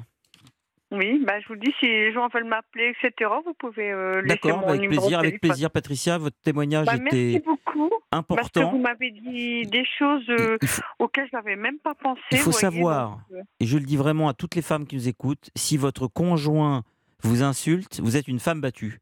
C'est-à-dire que ce C'est sont vrai. les mots sont des coups. Ah oui, ça fait très mal. On n'a pas à insulter quelqu'un, c'est un coup. Un mot, pu- espèce de pute, salope, euh, je t'emmerde, enfin vrai. C'est de Voilà, la violence. Alors je t'emmerde, Ah oui, on a le droit de le dire, euh, faut pas exagérer, mais quelqu'un qui essaye de vous, de vous rabaisser en disant que vous Mhm. êtes laide, vous êtes moche, euh, vous êtes euh, rien, etc., moins que rien, Mhm. c'est c'est des coups. Pour moi, c'est une femme battue qui se fait insulter comme ça. Oui, c'est vrai, ça, que ça fait aussi mal que des coups, hein, de toute façon. Ah, mais hein. c'est des coups, ce sont des coups, les mots sont des coups. Un Ça mot n'est jamais neutre. hein. Et vous savez, Ah oui, il en reste toujours quelque chose. Une femme qui se fait insulter, elle n'oublie jamais le mot. Ah non, de toute façon, ça me restera, ça c'est clair. Malheureusement, euh, ça c'est clair. Alors, Même euh, si je on peut s'engueuler dans un ménage, dans un euh, couple, on peut s'engueuler. Le contraire serait bizarre et triste, même d'une certaine manière. Mhm. Mais Mais il y a une façon de le faire. Mais mais il y a des mots qui sont des coups. Il y a des Et on, et on le sait très bien d'ailleurs. Il y a des mots qu'on laisse dans la rue. Mais dans son couple, il y a des choses qu'on dit pas. Vous avez tout à fait raison. Je vous embrasse très vrai. fort, Patricia. Moi également, Yann. Et je vous remercie beaucoup, beaucoup, beaucoup. Je vous Bonne nuit. embrasse. Au revoir. Bonne nuit. Et oubliez ce gros tas de merde. hein. Je vous Oh, bah, embrasse. il est oublié. Ah, oublié, vous inquiétez pas. Au revoir. Au revoir. Eh bien, je suis en ligne avec. Alors là, c'est une euh, de nouveaux auditeurs également. Ce soir, il y a beaucoup de nouveaux auditeurs. Euh, un couple, enfin un duo plutôt. Rodolphe et Chantal. Oui, bonsoir Yann. Bonsoir Yann. Bonsoir, Jo- Rodolphe. Euh, je suis je suis non voyant. Je Ça s'entend pas, hein, je vous rassure, ça s'entend pas du tout. Rodolphe. bonsoir Chantal. Bonsoir. Bonsoir, Rodolphe. Bon, comment vas-tu depuis tout à l'heure? Euh, on essaye de le faire aller. Oui, oui. Alors, euh, vous êtes parlé avant l'émission Oh ben oui, oui quand même. On, on- on se connaît depuis depuis 2016 avec Chantal. Ah, d'accord. Alors, je vous écoute, je vous écoute. Qui veut parler en premier En Prems? Eh bien, c'est euh, ben Donc euh, j'ai j'ai fait connaissance avec Chantal, je je l'aide en informatique et puis on s'entraide de temps en temps. Euh, je lui fais euh, je l'aide à faire ses emails, je vais sur sa page YouTube pour l'aider parce que comme Chantal a, ses pas, elle a du mal à aller sur internet, donc je l'aide un petit peu pour le Bon, eh, on, va, eh, on va tous dire, on va, on va, on va crever l'abcès. En fait, non, et, et vous avez raison, attention, hein, c'est pas un reproche, mais on, on va tous dire, on est entre nous.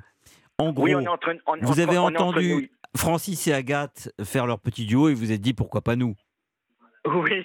Ah voilà, ça va mieux hein, quand on le dit. Oui, oui, ça va Alors vas-y, euh, balance la sauce, Rodolphe.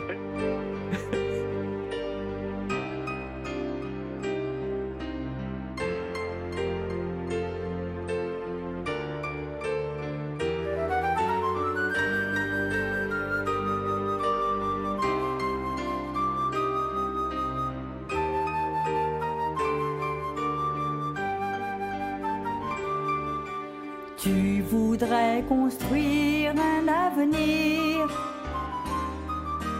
exercer le métier d'une artiste. Pour cela, il faut avoir confiance et un jour pouvoir gagner ta chance. Il te faut faire preuve de courage et savoir aussi tourner la page. Car dans la vie le temps est si court. Dis-toi si tu t'engages, c'est pour toujours. Amis artistes, vous qui faites passer le temps en transmettant vos envies de chanter. Amis artistes, vous qui connaissez le succès, sachez, comprenez, cela me tient tellement à cœur. Association Amis des artistes, vous qui avez su me diriger, grâce à vous, j'ai trouvé un artiste sera toujours à mes côtés. Amis artistes, vous qui faites passer le temps en transmettant vos envies de chanter. Eh bien, c'était Chantal qui chantait. Et hum, Rodolphe, vous avez participé à cette chanson? Comment Oui, elle elle elle ah, c'est, c'est une chanson qui est, que Chantal a écrite. Oui, mais qui, a composé la musique? Oh, c'est ben c'est Chantal qui va vous en parler parce que moi je suis pas je, je vais on va on va laisser parler Chantal un petit peu quand même. bah, On l'a entendu chanter, là. on a- C'est bon Oui, oui. Euh, Ami artiste, euh, ça s'appelle la chanson. Euh, Rodolphe, vous n'avez pas composé, vous Vous n'avez rien fait? Non non, moi j'ai pas composé Ah, d'accord. de je- Écoutez, Non non. euh, la chanson est passée sur Europe 1 et Thibaut euh, va nous en parler. Mon cher Thibaut, qu'avez-vous pensé de cette chanson? Bah d'accord, bravo. D'abord bravo, euh, bravo Chantal, bravo, Bravo. Chantal. C'était, c'était, c'était très fort. C'était très, disons très que- sympathique. Celui Et, qui a fait la musique, c'est Christophe Burgot. et ben un grand bravo à lui aussi. Parce Et que je- l'ai faite euh, avec une association euh, d'artistes pour non-voyants qui malheureusement n'existe plus. Et je n'ai pas trouvé de, de producteur. Et je suis à la recherche d'un auteur, compositeur, interprète euh, et producteur éventuellement. Et j'ai lancé l'annonce sur YouTube, mais malheureusement, euh, je n'ai pas de réponse. Mais euh, Ami Artiste a beaucoup de vues. J'ai 376 vues en combien de temps, euh, Rodolphe? Euh, en euh, en plusieurs en- ça fait plusieurs mois déjà hein, qu'il y a 376 vues. hein. Ça fait plusieurs mois déjà. hein. Bah alors déjà, déjà j'ai une petite remarque. euh, je ne sais pas si Yann sera d'accord avec moi, mais euh, euh, vous avez la voix de Lynn Renault en parlant. En, en parlant, hein. Et en chantant aussi un petit peu. Qu'est-ce que vous en pensez, Yann? Ah bon? J'aime beaucoup Lynn Renault. qui est, qui, qui est quelqu'un de, de charmant. euh, qui a une voix un peu plus éraillée quand même que Chantal. Il y a un petit côté éraillé chez Lynn Renault. Et euh, je vois ce que vous voulez dire, Thibaut. C'est assez bien vu. Mais Lynn a un petit côté plus éraillé dans la voix, non? Peut-être. Alors, je ne suis pas non plus un professionnel de Lynn Renault, mais j'ai. C'est pas la même tessiture. J'ai cru entendre Lynn Renault euh, à la première phrase de, de Chantal. Donc, euh, Ah bah, on va demander à Chantal. Peut-être que Lynn Renault est une des inspirations de Chantal. Non, pas du tout. C'est quoi votre inspiration, Chantal? Ben, disons que ce- cela m'est venu, euh, la composition m'est venue euh, à la suite d'une dépression. J'ai parce que je, je Ça n'arrivais s'entend pas à un peu, hein. Ah bon? Non, mais c'est pas une chanson qui est forcément gay, hein Contrairement aux apparences. Non. Non, disons que c'est mon histoire, j'aimerais percer dans la chanson et de là j'ai fait ami artiste, je m'adresse euh, à tous les artistes. en tout cas, aujourd'hui, vous avez le sourire dans la voix, Chantal. Bah, il faut avoir le sourire, il faut aller de l'avant, sinon on fait rien. Il faut prouver aux, aux gens qu'on est capable de chanter. La non-voyance, ça n'a rien à voir. Il faut se battre. Et, et comme me dit un ami qui s'appelle Michel, qu'on qu'on connaît, Rodolphe et moi, il faut continuer le combat. Écoutez, moi, ce que je trouve, c'est que, très franchement, vous faites des choses. Vous faites. Oui. Et euh, à la limite, connu, pas connu, album, pas album, je sais que c'est une consécration. Non, mais je sais. Mais vous faites des choses. Vous pourriez être toute seule chez vous, euh, à regarder le temps qui passe, euh, à compter les heures. euh, et franchement, vous êtes en train, en fait, de d'essayer, ce que je disais tout à l'heure, de vous donner une existence plus intéressante que celle qui vous a été livrée, si j'ose dire. Oui, Aussi de fait, oui. sortir de vous-même. Et Oui, ça, tout à fait. ça s'appelle euh, la dignité de l'être humain. Euh, c'est ce qui vous donne une liberté par rapport à votre handicap. Vous êtes beaucoup plus libre que votre handicap. Ne vous... C'est un emprisonnement d'une certaine manière, la non-voyance. Et vous arrivez, en vous exprimant par la chanson, à sortir de cette prison qui, du coup, euh, vous fait voir, avoir une vie euh, autre que celle que vous étiez faite pour être. Pour avoir, pardon. C'est tout, à fait respectable et, et je trouve euh, il y a beaucoup d'auditeurs hein, non-voyants qui nous adressent des chansons et euh, c'est intéressant, c'est intéressant de creuser pourquoi euh, la chanson comme ça inspire beaucoup les non-voyants. Une question de sensibilité, ils ont développé un amour pour le chant qui est tout en relation avec, avec leur handicap. C'est tout à fait normal et je tiens vraiment à saluer la dignité que vous avez en essayant de vous exprimer artistiquement, euh, ma chère Chantal, et je vous remercie ainsi que Rodolphe. Je vous embrasse tous les deux. Continuez à nous envoyer des chansons. Il est une heure sur Europe 1.